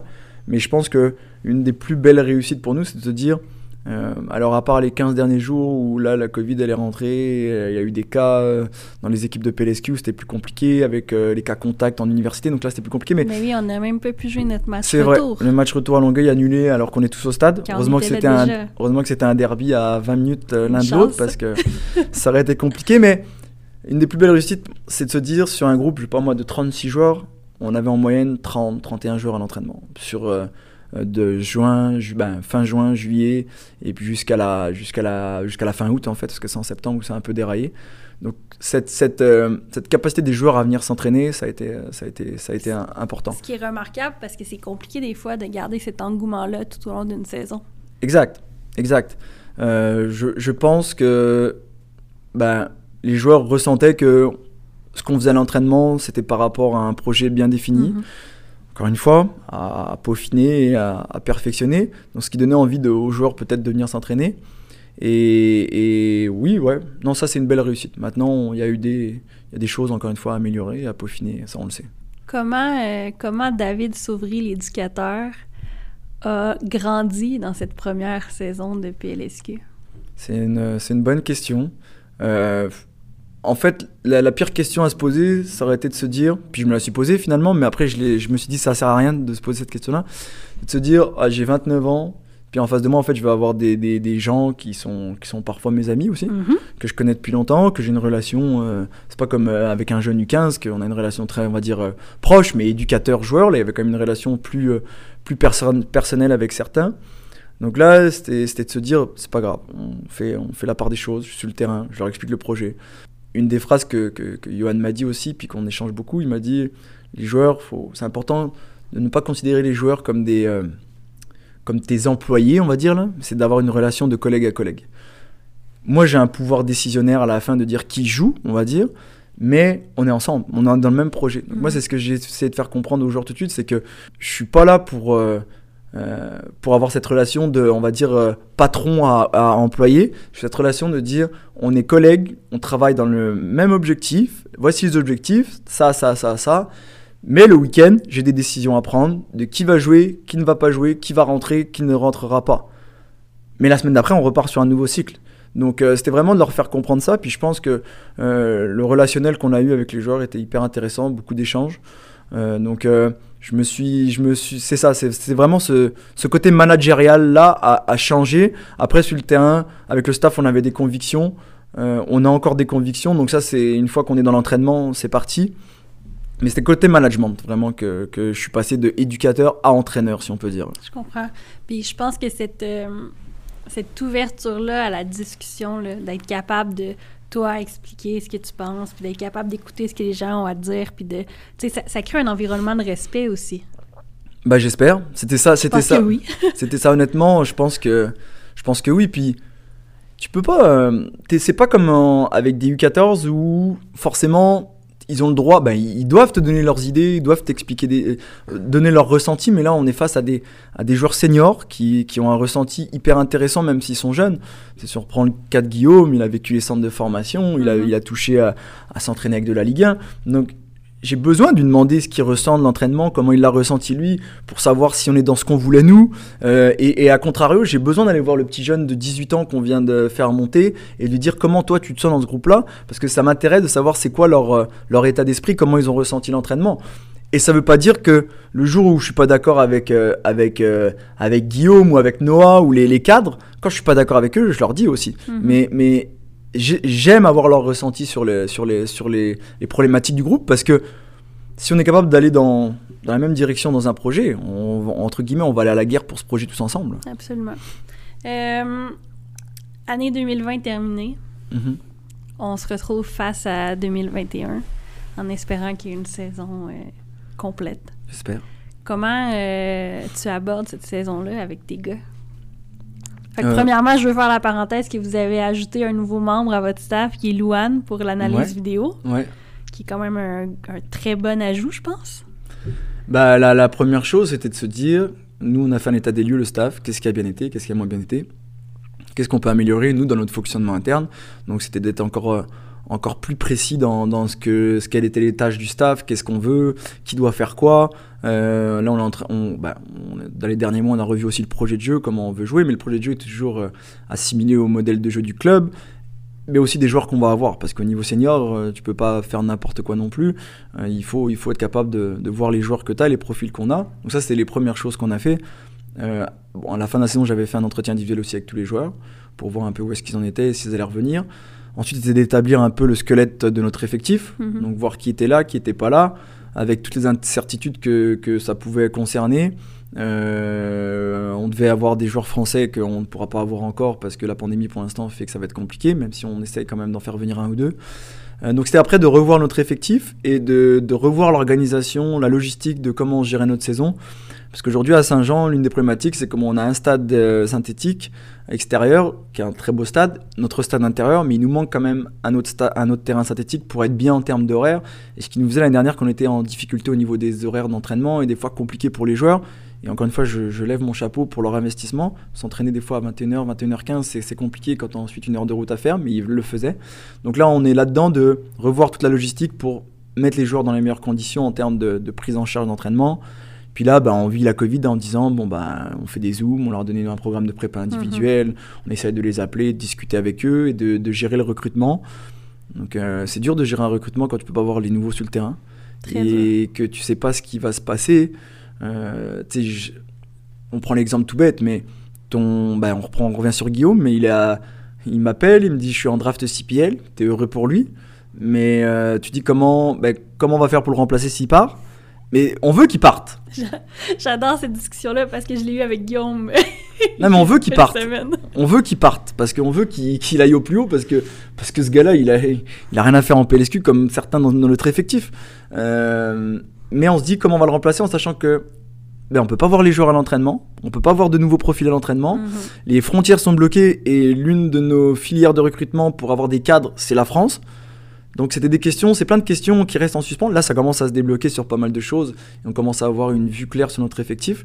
Mais là, la prochaine chose, c'est de revenir sur le terrain et on a hâte de revenir sur le terrain, ça c'est sûr. Non, c'est clair. Fait que là, comment t'abordes cette saison-là? Est-ce que vous avez des objectifs euh, déjà de décider? Est-ce que... euh, Mais on est des compétiteurs. hein. Ben, on, je sais, là, je l'ai compris, ça. on est des compétiteurs. On pense que quand même on a des ajouts qui sont hyper intéressants pour le groupe. Euh, donc on pense qu'aussi nos joueurs qui ont mais c'était une petite saison, mais ils ont quand même certains joueurs ont 8 matchs de plus que l'année d'avant d'expérience en PLSQ. Mhm. Ils ont une connaissance des adversaires. Euh, on- nous, le staff, ben, on, a, on est un staff jeune, donc on a 8 matchs d'expérience de plus que l'année passée. Donc on connaît aussi ce qui va se passer. Donc on veut finir le plus haut possible. On veut finir le plus haut possible. On veut que le stade Alphonse Desjardins euh, il soit plein. On veut que euh, y ait la cantine soit ouverte, qu'il y ait plein de bières qui se vendent dans le stade, que ça soit une fête en fait chaque match et que sur le terrain, on, ça soit une fête sur le terrain aussi, qu'on se fasse plaisir à jouer tous ensemble. Est-ce que euh, tu vas avoir une certaine implication avec euh, le côté féminin? Parce que là, ça a été annoncé officiellement que vous allez avoir une équipe euh, féminine aussi en PLSQ.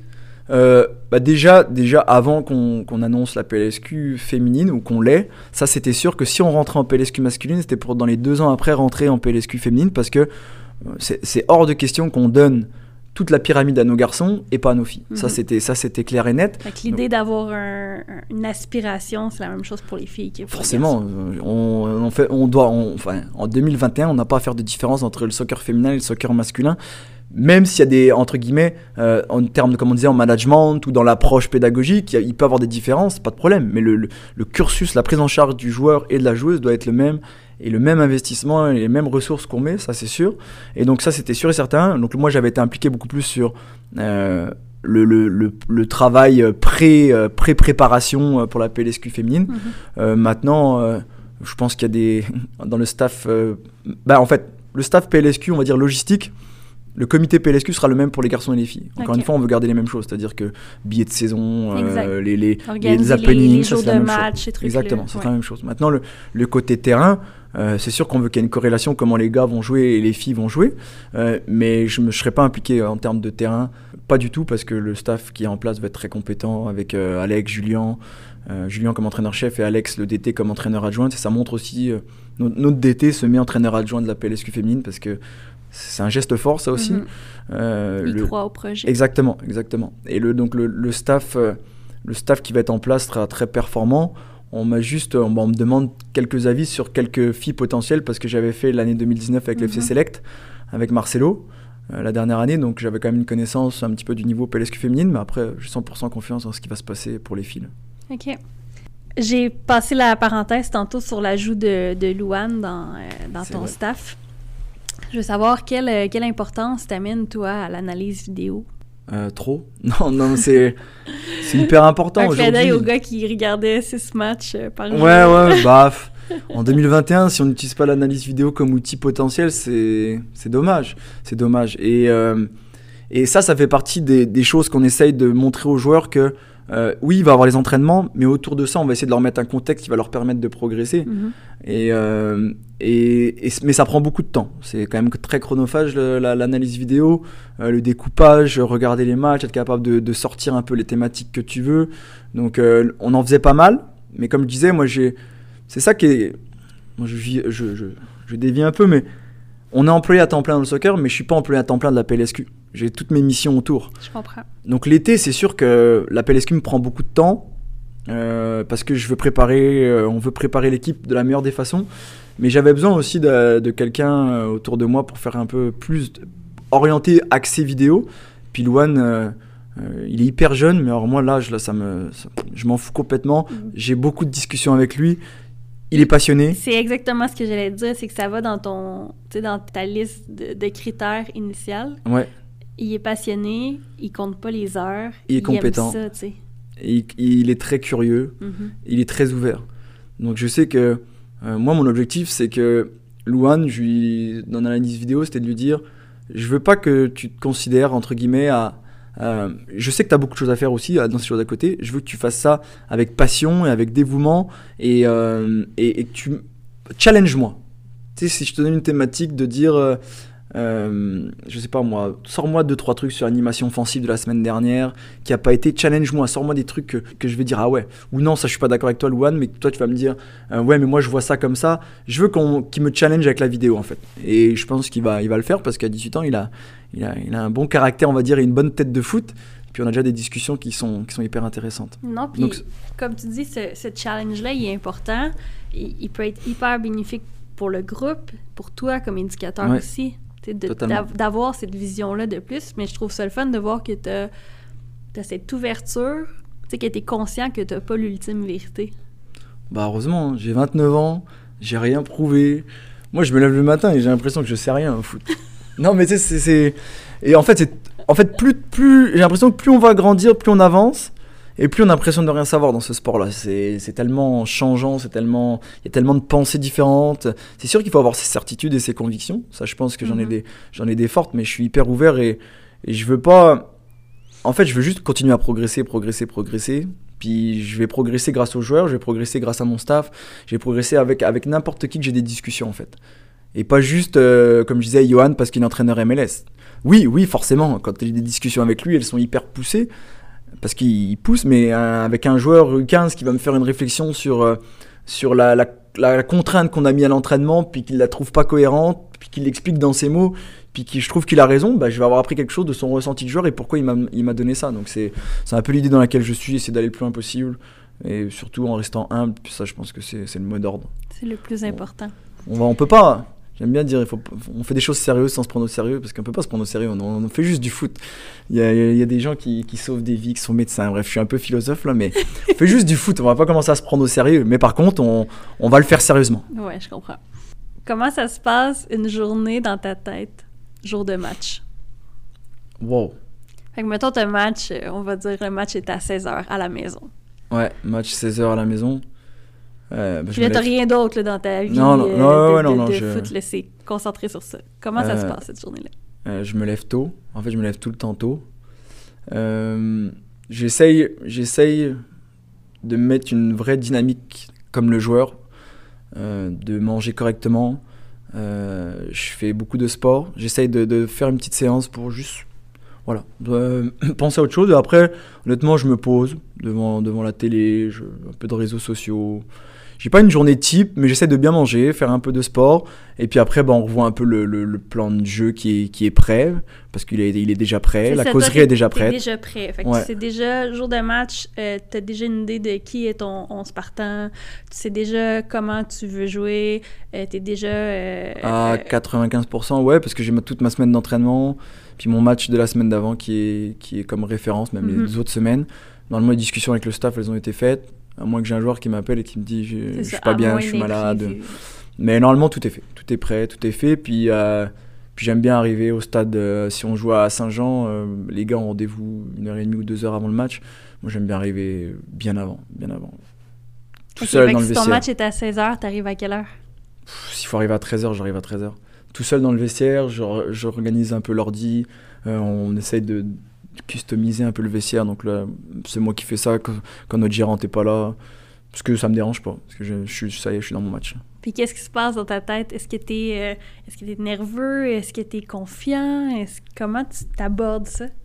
Euh, Là, si on parle du côté PLSQ, il y a une tension qui est intéressante parce que c'est. Je sais pas, on a envie de le jouer ce match-là. Je suis un compétiteur, comme je t'ai déjà dit. je suis pas nerveux, je suis concentré. Euh, je suis impatient. Je suis impatient à chaque fois. Je suis impatient de, de rentrer sur le- bah, de commencer ce match-là. En fait, je suis impatient de voir.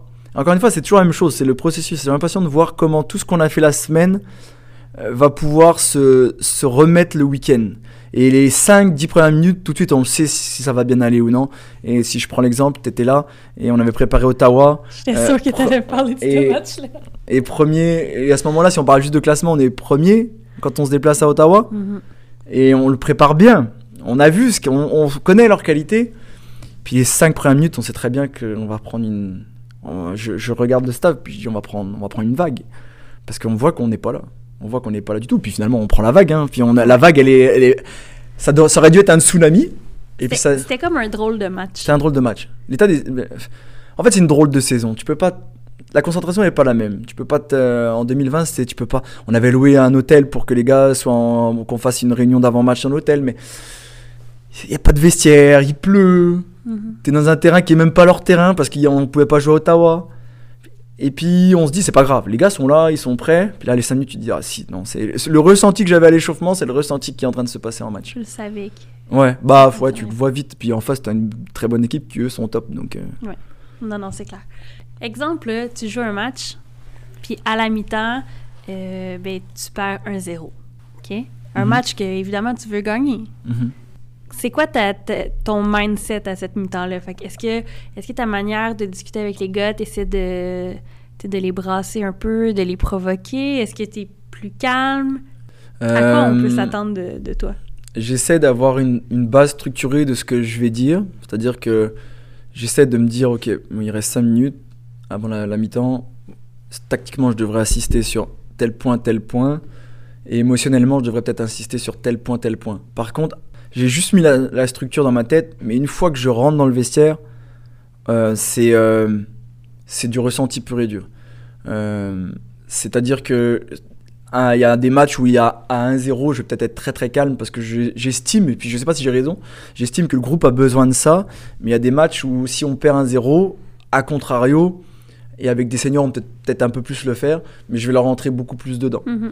Euh, il y a tellement de facteurs hein, qui font. Exact. Si je prends l'exemple du match contre Fabrose, où on perd, on perd à la mi-temps, je pense. Là, par contre, je leur rentre dedans, mais le match où on perd à Blainville, Là, je vois qu'ils n'ont pas besoin qu'on leur rentre dedans, ils ont besoin qu'on essaie d'avoir un discours posé. Donc, je sais pas si c'est la bonne méthode. Je sais que le match contre Fabrose, on finit par le gagner 3-2. Mhm. mais, euh, mais après, je sais que contre Blainville, on finit par le perdre 3-0. Donc, euh, donc euh, non, ça dépend. Mais c'est vraiment, je structure en disant, tactiquement, il faut que j'évoque ça. Émotionnellement, il faut que je rentre, bah, émotionnellement, motivationnellement, peu importe comment on va le dire, là, mhm. en termes de management là-dedans. Puis après, je vois dans le vestiaire, je, je c'est pas de l'improvisation, mais c'est du ressenti pur et dur. Je comprends.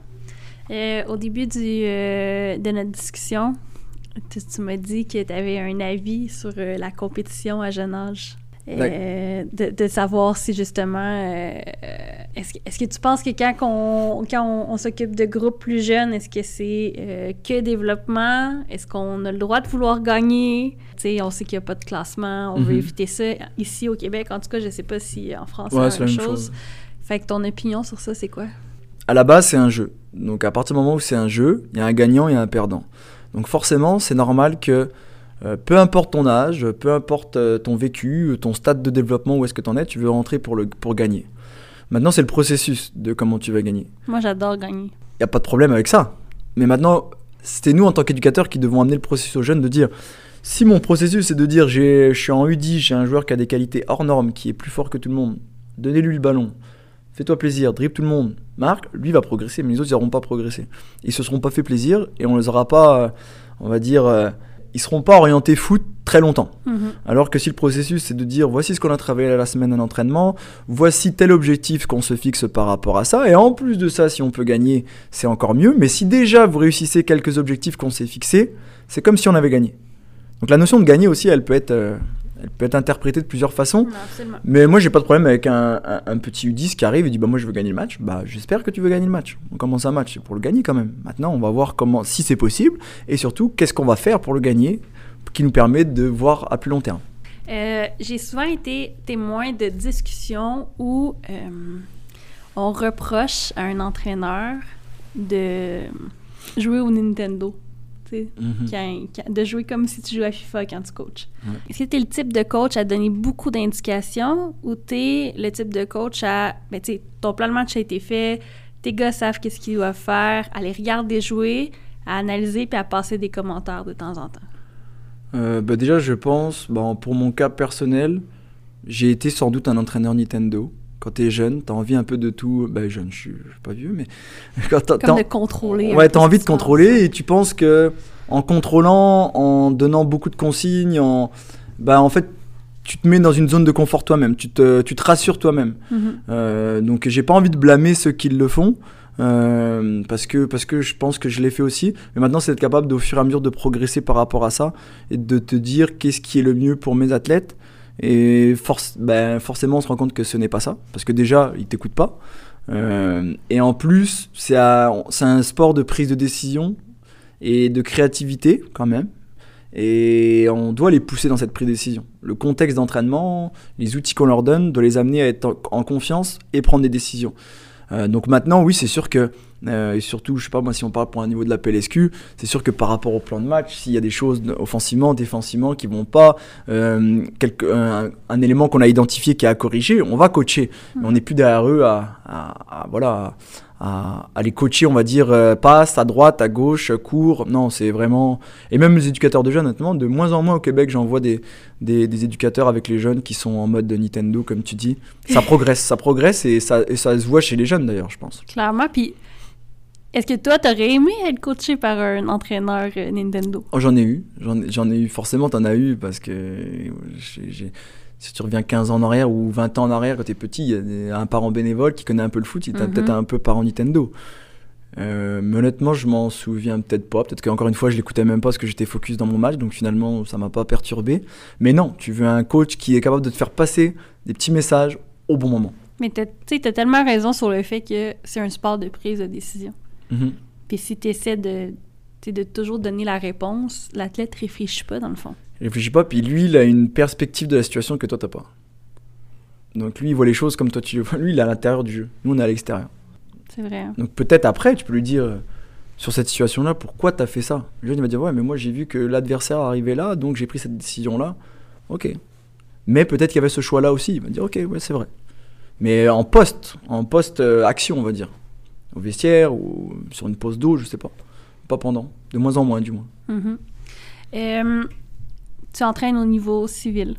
Mhm. Est-ce que tu as déjà pensé à aller voir euh, le niveau scolaire, fait qu'un RSEQ collégial ou universitaire? Est-ce que c'est quelque chose qui pourrait t'intéresser?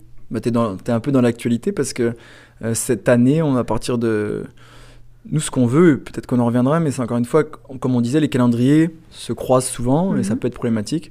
Donc, à partir de cette année, euh, on va gérer le, le programme, on va gérer en corrélation avec l'école, bien évidemment, le programme scolaire euh, du cégep de Saint-Jean, OK, euh, garçons et filles, donc c'est-à-dire c'est du staff Celtics qui est, qui est là. très cool. Et nous, ce qu'on veut, c'est ça, c'est avoir ce double cursus scolaire et sportif, un peu, un peu comme le fait très bien Saint-Hubert François, Mhm. avec Anne Sick et puis, et puis Saint-Hubert.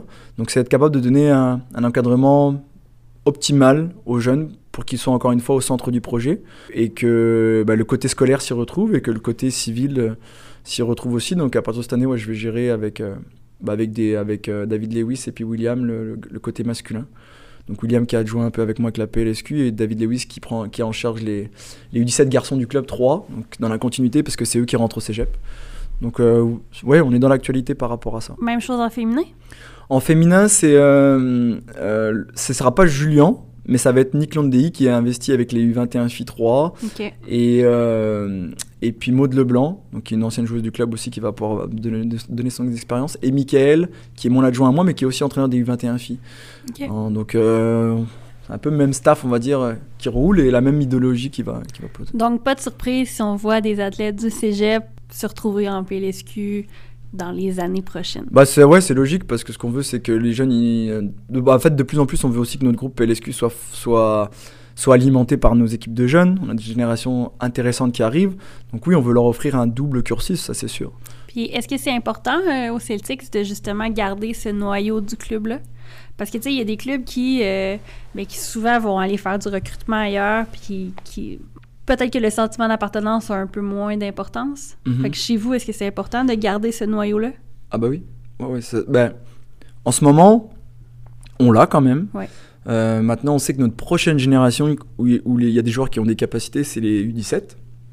Donc il y a peut-être, euh, pendant encore les 2-3 prochaines années, on va être quand même capable, on va devoir sans doute euh, quand même recruter à l'extérieur tout en gardant un noyau. Mhm. Mais à partir des générations euh, euh, 2006 et en descendant, euh, là on veut que le noyau fort il soit, il soit de chez nous, encadré par des joueurs un petit peu plus expérimentés ou, ou qui, qui ont, qui ont un vécu autre que nos jeunes, ça c'est sûr. On veut être capable de, de créer une, bah, un équilibre, un équilibre entre les, les possibilités. là. Mais oui, oui, absolument. OK. C'est une de nos valeurs, c'est une de nos forces euh, au club, euh, ce sentiment d'appartenance. On, on est sur la rive sud, mais on est un petit peu loin de tout le monde. Tout le monde pense que Saint-Jean, c'est à l'autre bout du monde. C'est loin. C'est pas loin. on en a parlé avant que tu arrives. C'est loin, Saint-Jean. On dirait, mais c'est ça. Donc on est un peu quand même dans notre bulle. Donc euh, on... Mais est-ce oui, que c'est un avantage, peut-être, justement, d'être capable de garder ton monde parce qu'ils ont. c'est un avantage et un inconvénient. Ça peut aller dans les deux Euh, sens. ouais.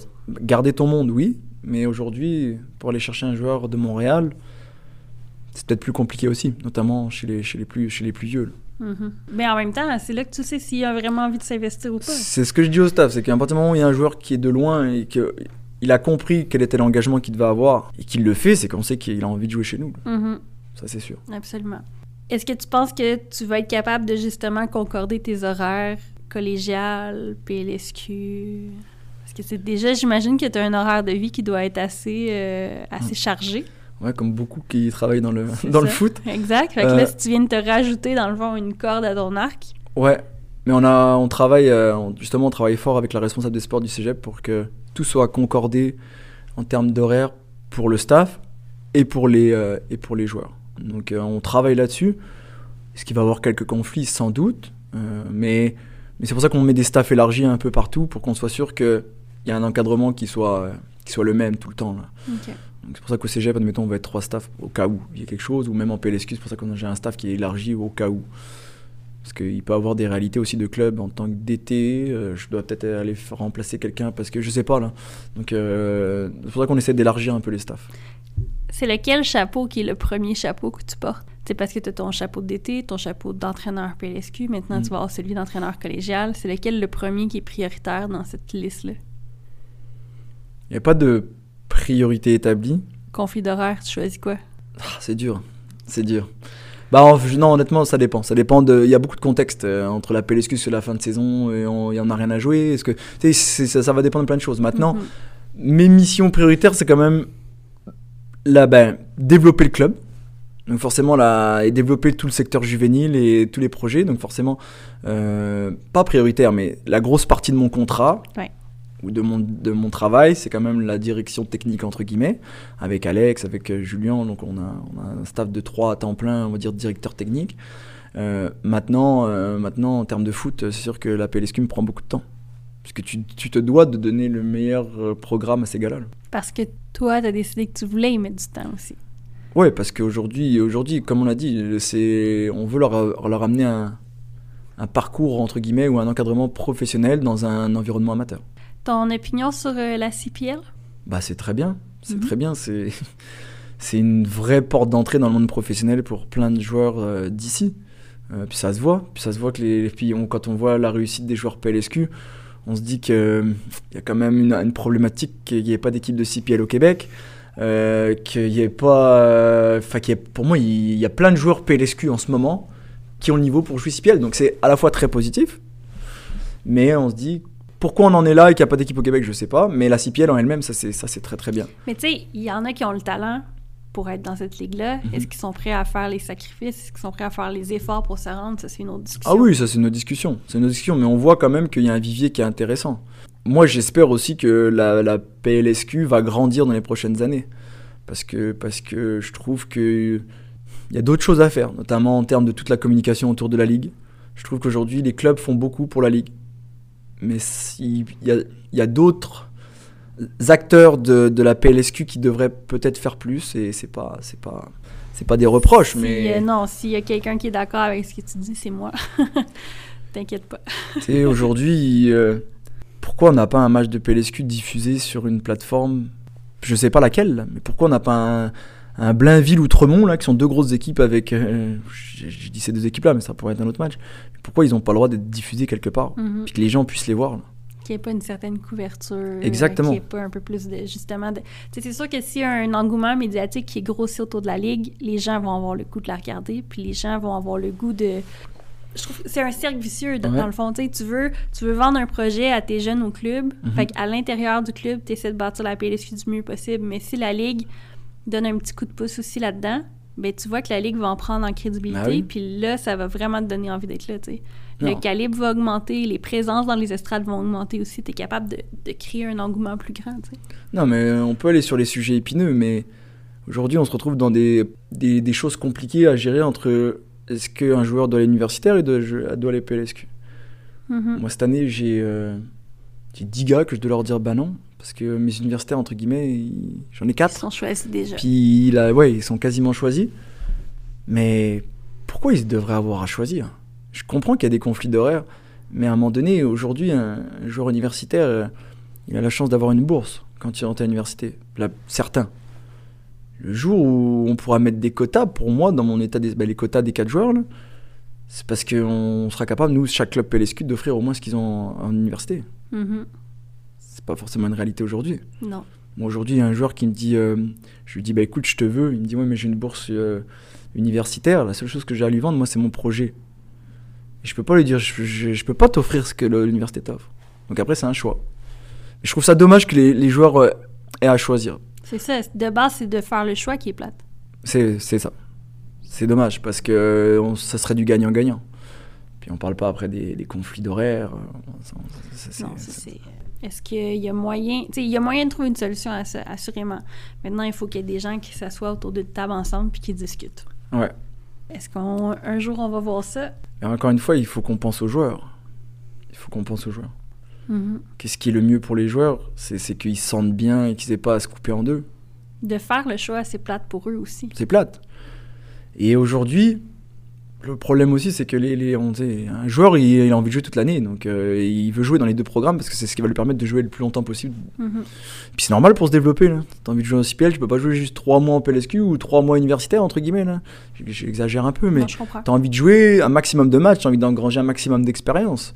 Donc de jouer dans les deux programmes, s'ils sont bien arrimés ensemble, il y a moyen d'en tirer pour moi du, du positif pour, pour le soccer québécois. Parce que quand on voit encore une fois les joueurs qui sortent soit du circuit universitaire québécois, soit de la PLSQ, qui souvent on, les joueurs ont fait les deux, mais ils performent en CPL. Mhm. Ils performent. Absolument. Puis je pense que c'est aussi ce qui ferait peut-être la différence entre la PLSQ puis le Senior 3. si on revient au, à notre sujet initial, Mhm. c'est que s'ils ont le choix, dans le fond, s'ils peuvent faire la PLSQ et l'universitaire, mais là, ta ligue PLSQ, mais tu as les meilleurs joueurs, dans le fond. Oui. Tandis que là, la plupart des bons joueurs doivent aller jouer en Senior 3 parce, Parce que qu'ils le quota est atteint. Exact. Ou ils jouent pas. Il y en a Ou qui jouent jouent pas. pas, à l'été à cause de ça. ça, et encore une fois, quand on pense juste aux joueurs pire. qui jouent pas de l'été, c'est pas bon pour lui. Dans, pour son- on parle de joueurs souvent qui ont entre 19 et 22 ans. Mhm. faut qu'il joue, faut qu'il joue des matchs. Puis en Ah plus, le rythme universitaire est un rythme hyper soutenu. Donc, euh, donc si t'as pas joué de l'été, euh, c'est c'est compliqué. Une équipe euh, CPL au Québec, tu la mets où? À Saint-Jean? Non. Oh, trop facile comme réponse. Non, non, non, bah, Ben écoute, euh, non, c'est impossible. Honnêtement, il y a- c'est. ok, mais admettons, on parle là, que tu as un investisseur là, qui dit Ah ouais, moi je suis prêt à mettre tout l'argent qu'il faut mettre, puis on peut le mettre à Saint-Jean. Ah, pourquoi pas, mais c'est compliqué. Par contre, par contre, euh, je la, avec le bassin qu'il y a, la, la, la population sur la rive sud, je pense qu'il y a moyen d'avoir. euh, euh, pourquoi pas? Alors euh, peut-être, euh, je sais pas moi, mais il y a moyen avec les, les- les structures qu'on a, je sais pas, sur la rive sud, de faire une- quelque chose qui peut être intéressant, ou à Québec, ça c'est sûr que Québec ça peut être intéressant. Ouais, à Québec. Sans, il y a plein d'autres endroits, mais je- moi, de ce que je vois, de ce que je connais, je me dis qu'on. Pourquoi bah, Je prêche pour ma paroisse aussi, mais sur, que sur la rive sud, ça serait cool, quoi. Non, mais ce qu'on voit, c'est que, tu sais, si tu regardes un exemple, euh, l'équipe à Halifax, Mhm. les fans, ils sont complètement fous, mais fous positivement, ouais. parce que c'est juste ça qu'ils ont. Tu comprends? ouais. C'est- Leur attraction, c'est l'équipe CPL.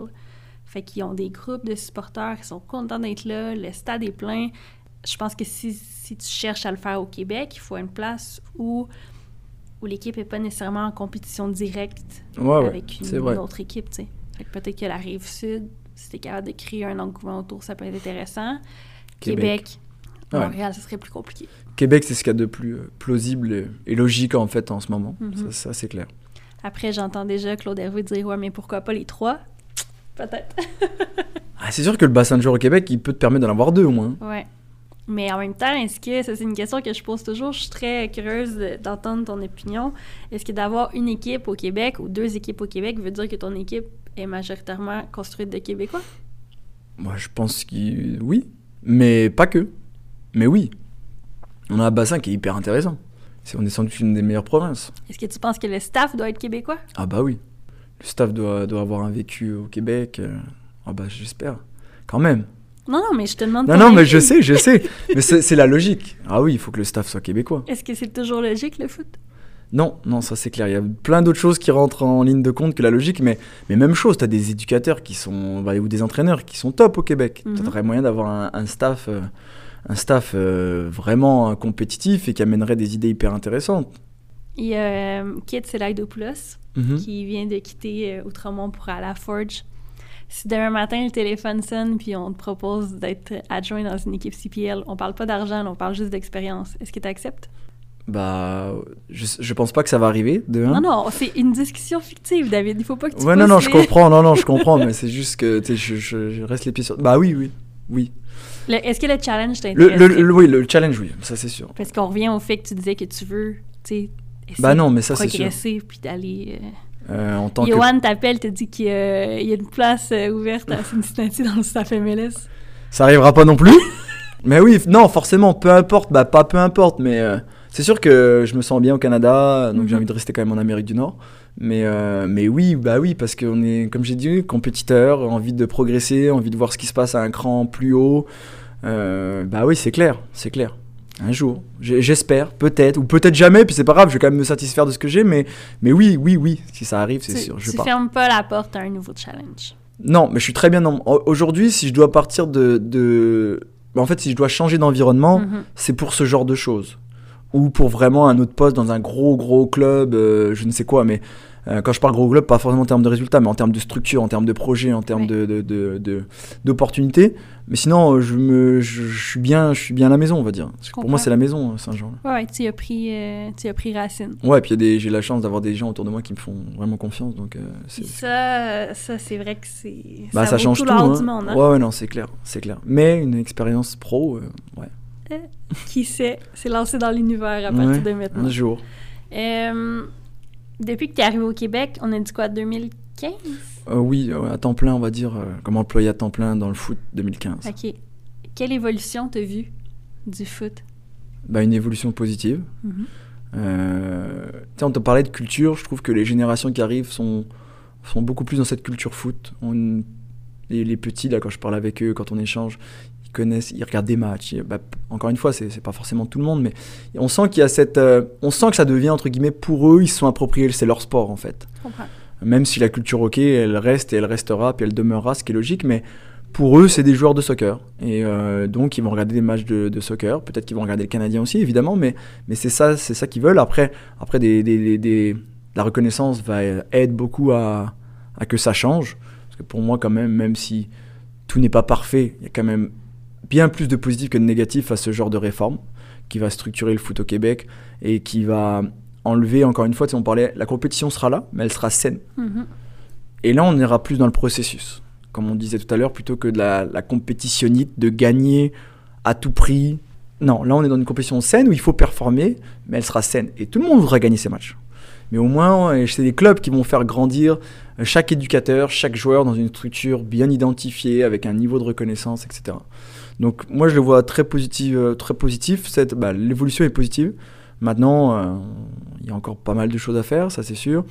Et notamment, bah, comme on disait, il faut que les, meilleurs joueurs ils aient cette capacité à avoir des structures qui les intègrent. euh, Aujourd'hui, il y a juste le club de foot de Montréal qui peut intégrer les meilleurs joueurs et leur amener une structure de bah, une structure d'encadrement pour aller chercher le monde pro. Vraiment, là, quand je parle de monde, le, la CPL et puis la, MLS, on va dire. Mhm. Est-ce que tu as une opinion sur euh, justement les joueurs qui. euh, tu sais, parce qu'il y a un peu deux trajets hein, ici au Québec. Fait que tu as soit euh, ce, hum, tu sais, académie, Mhm. euh, un espoir MLS ou CPL ou whatever. Puis l'autre côté où des fois tu as CNHP puis université américaine. Ouais. Tu as une opinion sur les universités américaines? Moi, je pense que chacun fait son propre parcours. Mhm. Puis chacun a des opportunités. Puis peut-être qu'un jeune n'a pas eu l'opportunité d'aller aux États-Unis, à, oh, pardon, à l'académie, donc lui va se tourner vers l'université américaine. Il y a peut-être des joueurs qui vont, je sais pas moi, qui préfèrent l'université américaine et qui vont se retrouver ensuite en pro. Donc je pense que chacun fait son parcours. Et puis si ton parcours il permet de te mener à tes objectifs, bah, bah tant mieux, je pense. Tu sais, si on parle d'université américaine, il y a quand même quelque chose d'attractif quand même pour les joueurs et les joueuses. là. Quand on parlait de, d'encadrement professionnel, là, Ouais. je pense que c'est un peu le. Sais, ça t'amène ce rêve-là. Chez les filles, il y a plus de portes qui s'ouvrent. Ouais, chez les filles, je pense que c'est le, le chemin. Le...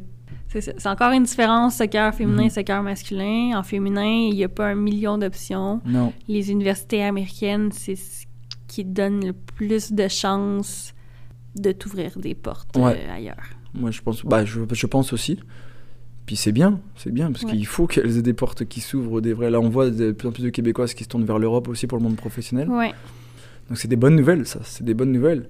Parce que, tu sais, des, des, filles, euh, il y en a combien de, filles malheureusement qui, arrivent, qui arrêtent de jouer après l'université ou des choses comme ça? Il faut vraiment que ces filles-là continuent à jouer. C'est sûr qu'il y a des projets de vie après qui peuvent, euh, qui peuvent arriver, mais moi, ce que j'aime, bah, pas ce que j'aime pas, mais ce que je déplore des fois, même chez nous, bah, dans mon club, en fait, c'est à 18, 19 ans, tu vois, une perte d'intérêt des filles, c'est parce qu'il y a quelque chose qui va pas dans, dans, dans le cursus. De, dans le cursus. Il faut, il faut qu'on soit capable de les emmener, que ces filles-là se disent, je vais jouer jusqu'à 25, 26 ans, après l'université, continuer Mais- à jouer. Tu sais, c'est, pas facile, hein. je dis pas que j'ai la solution, hein. Non, mais non, ça, me, ça, me fait mal au cœur de voir des filles qui, qui ont, sont autant investies dans un sport, et après, il y a peut-être plus de portes où elles voient plus d'opportunités rationnelles dans un parcours de vie. Mais, tu sais, on disait tantôt que la PLSQ pour les gars euh, était peut-être pas encore au stade où on voudrait qu'elle soit. Pour les filles, c'est encore pire. Oh, ouais. Tu Oh, ouais. comprends? Fait que, présentement, il n'y a pas une énorme différence entre la PLSQ puis le Senior 3 pour une fille. Parce que t'as pas, pas de championnat canadien. Ouais, c'est vrai. Euh, le réseau a pas énormément d'équipes. Là, ça va être un peu mieux cette année. Mais tu comprends ce que je veux dire? Non, Fait non, je suis d'accord. on, on est en retard. Ouais. C'est pour ça que nos meilleurs éléments veulent aller ailleurs. Ouais, bah ouais, ouais, parce qu'aujourd'hui, c'est pas, bah, c'est pas normal. Encore une fois, c'est une structure qui est, qui est complexe, mais il devrait au moins avoir un vrai championnat pro aussi pour les filles. Ben, surtout dans l'optique, ça revient un peu à ce que tu disais quand tu parlais qu'au Celtic, vous vouliez pouvoir offrir ce même service-là. Je pense qu'il faut essayer de le faire à grande échelle aussi. Ouais. Tu sais, je te parle pas d'une CPL, ça je comprends qu'on n'est pas là encore peut-être en féminin, mais, au, moins, au moins la PLSQ. Ouais, ouais, ça c'est sûr. Mais à plus grande échelle aussi, il devrait avoir deux, trois équipes peut-être, je sais pas, au départ au, au Canada qui sont ciblées comme équipe pro féminine, qui jouent dans un championnat, euh, je sais pas, américain, je sais pas, mais, mais euh, quand tu vois au Québec la qualité des filles qu'il y a aussi, en Ontario, euh, Mhm. c'est du haut niveau là. Non, clairement. Euh, ton type de joueur favori à coacher?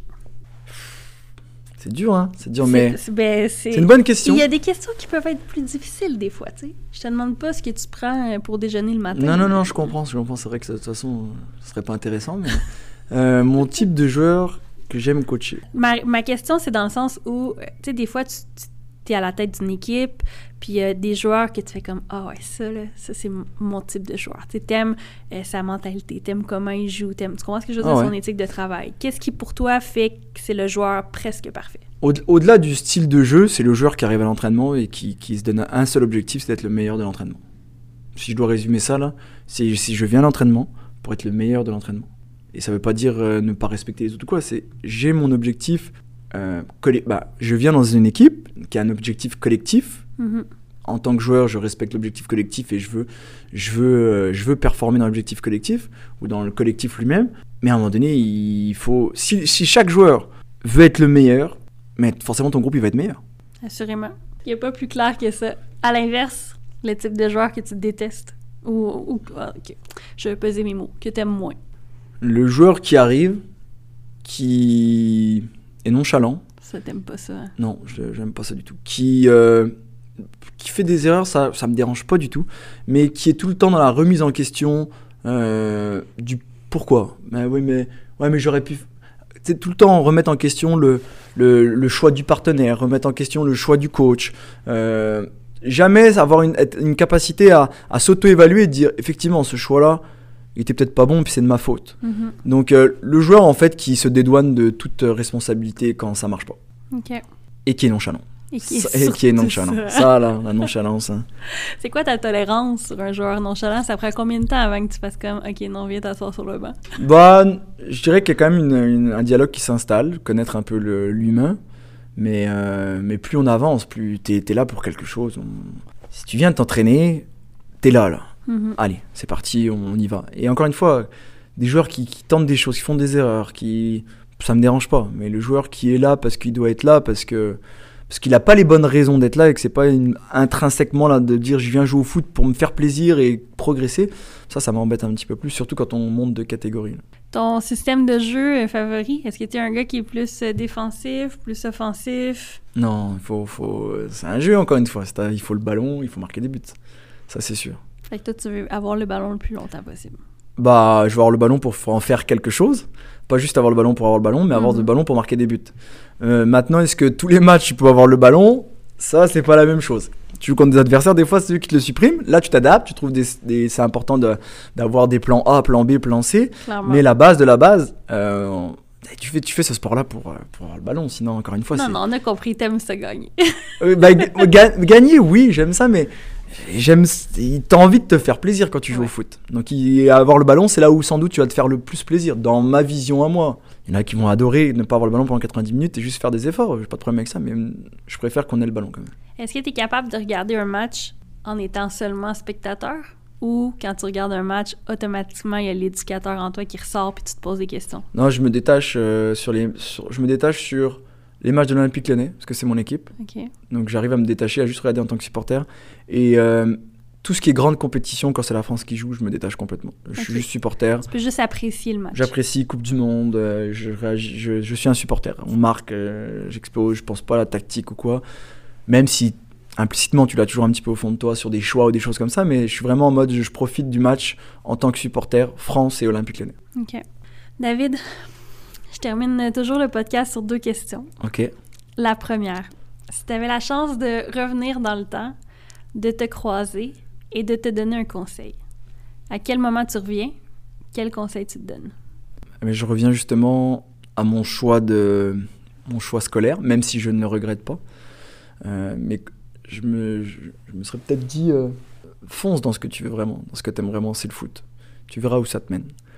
Je dis pas que je regrette d'avoir fait mes diplômes universitaires, Mhm. administration, là, on va dire, mais, mais peut-être que je serais, euh, je serais encore meilleur ou je serais meilleur tout court en fait. Je serais une, euh, une meilleure version de moi-même si j'avais. Ou pas, mais je, je le tenterais peut-être. Je le tenterais ce coup-là de dire oriente-toi dès la sortie de ton, ton bac, de sortie d'études pour entrer au- au- à l'université dans le sport. Continue, va à fond là-dedans, c'est ce que tu veux faire. Fait que ça été quoi, dans le fond, tes options? Bah, je serais allé en fac de sport dès le départ. Est-ce que est-ce qu'en France, il y a des, euh, des possibilités de formation pour des éducateurs, mettons avec des clubs? Est-ce que tu aurais pu faire euh, chercher à faire des stages, des trucs comme ouais, ça? ouais, ça aurait pu, ouais, ça aurait pu déboucher sur ce genre de choses, ouais, effectivement. ouais. Mais à contrario, si je fais ça, peut-être que je suis pas là aujourd'hui non, Non, plus. Donc c'est on on, sait jamais, on sait jamais. On n'a aucune idée, on discute seulement parce que dans le fond, ce qui initialement t'a amené ici, c'est c'est le commerce. Bah C'est les ouais, vacances. Ouais, ouais, ouais, c'est vrai. C'est vrai. Mais non, c'est pas. Mais je pense que ouais, ça serait peut-être le seul, la seule chose. À quel point tu penses que ça aurait changé l'éducateur que tu es aujourd'hui? Qu'est-ce que tu penses que ça t'a ramené de plus? C'est une très bonne question. Le, le je sais pas, le- la je sais pas. euh, Est-ce que tu as l'impression d'avoir perdu du temps? pas perdu du temps, mais peut-être que je serais encore plus avancé dans, dans, dans mes connaissances, dans mon approche, dans, euh, dans ma pédagogie. Moi, je pense que tu es bien. Je sais pas. Le, le seul l'avenir nous le dira. Puis peut-être que j'aurais abandonné le foot, j'en sais rien. Mais je le tenterai peut-être. OK. Je le tenterai. Mais là, il est trop tard. Voilà, il est trop tard. Ben non, mais là, je suis. Ça va. hein. Ça va quand même. Euh, Qu'est-ce qu'on peut te souhaiter pour euh, les années à venir? Euh, bah, de continuer à vivre du foot, de me faire plaisir dans le foot Le plus longtemps possible. le plus longtemps possible et bah, de continuer à m'épanouir dans toutes les relations que je peux avoir euh, socialement avec les, les gens, les joueurs, les parents. Les... C'est- Souvent on me demande, admettons, je sais pas, c'est quoi ton meilleur souvenir au foot? C'est juste de côtoyer des gens, des groupes, d'avoir des interactions avec eux. Y a pas. Oui, il y a des souvenirs de gagner ce match-là et tout, mais au final, c'est toutes les, relations interpersonnelles que je peux avoir avec les personnes. Donc, euh, dans le foot, là, ça nous permet de connaître plein de mondes, d'horizons différents. Et euh, j'ai envie, envie de vivre ça encore euh, longtemps. Voyager grâce au foot, parce que ça te permet de voyager, de voir des choses. Je suis à 6000 km de chez moi. J'ai eu la chance d'aller aux États, à Las Vegas, à Vancouver. De, de voir des choses que j'aurais peut-être pas vues si j'avais pas eu le foot, en fait. Mhm. Mais le foot, c'est tellement plus que juste qu'est-ce qui se passe sur le terrain. Exact. C'est un- une façon de voir les choses. Des fois, les gens, qui... puis les gens qui ne sont pas dans ce monde-là, ils se disent mais vous êtes fous. hein. Vous respirez foot, Mhm. vous mangez foot, vous vivez foot. Et vous êtes fous. Ah ouais, mais qu'est-ce que tu veux C'est comme ça. Mais je pense que ça explique un peu, comme tu disais au départ, là, que ton cercle social, c'est souvent des gens qui vont comprendre un peu ce que tu Ouais. vis puis qui sont presque au- aussi passionnés que toi. Ouais, bah c'est dur sinon. Parce qu'ils vont pas comprendre pourquoi tu t'investis que ça. T'es bien établi au Québec, t'es heureux ici. Ouais, très heureux. Est-ce que tu penses que tu peux terminer ta vie au Québec? Euh, oui, Ouais. sans, sans, sans doute. Ok, Euh, je suis résident permanent. J'espère être euh, citoyen bientôt. on te le souhaite. Bah j'espère. Double passeport, ça serait bien. Demain matin, le téléphone sonne, Mhm. puis on te propose de retourner en France pour un poste euh, dans une équipe quelconque, dans un club quelconque. Non. Non? Je reste là pour l'instant. Ok, Il y a plein de choses à faire encore. Parfait. Merci de ta présence sur Foot et Café, David. Merci beaucoup de ton invitation et de cette démarche euh, du podcast. C'est vraiment très apprécié.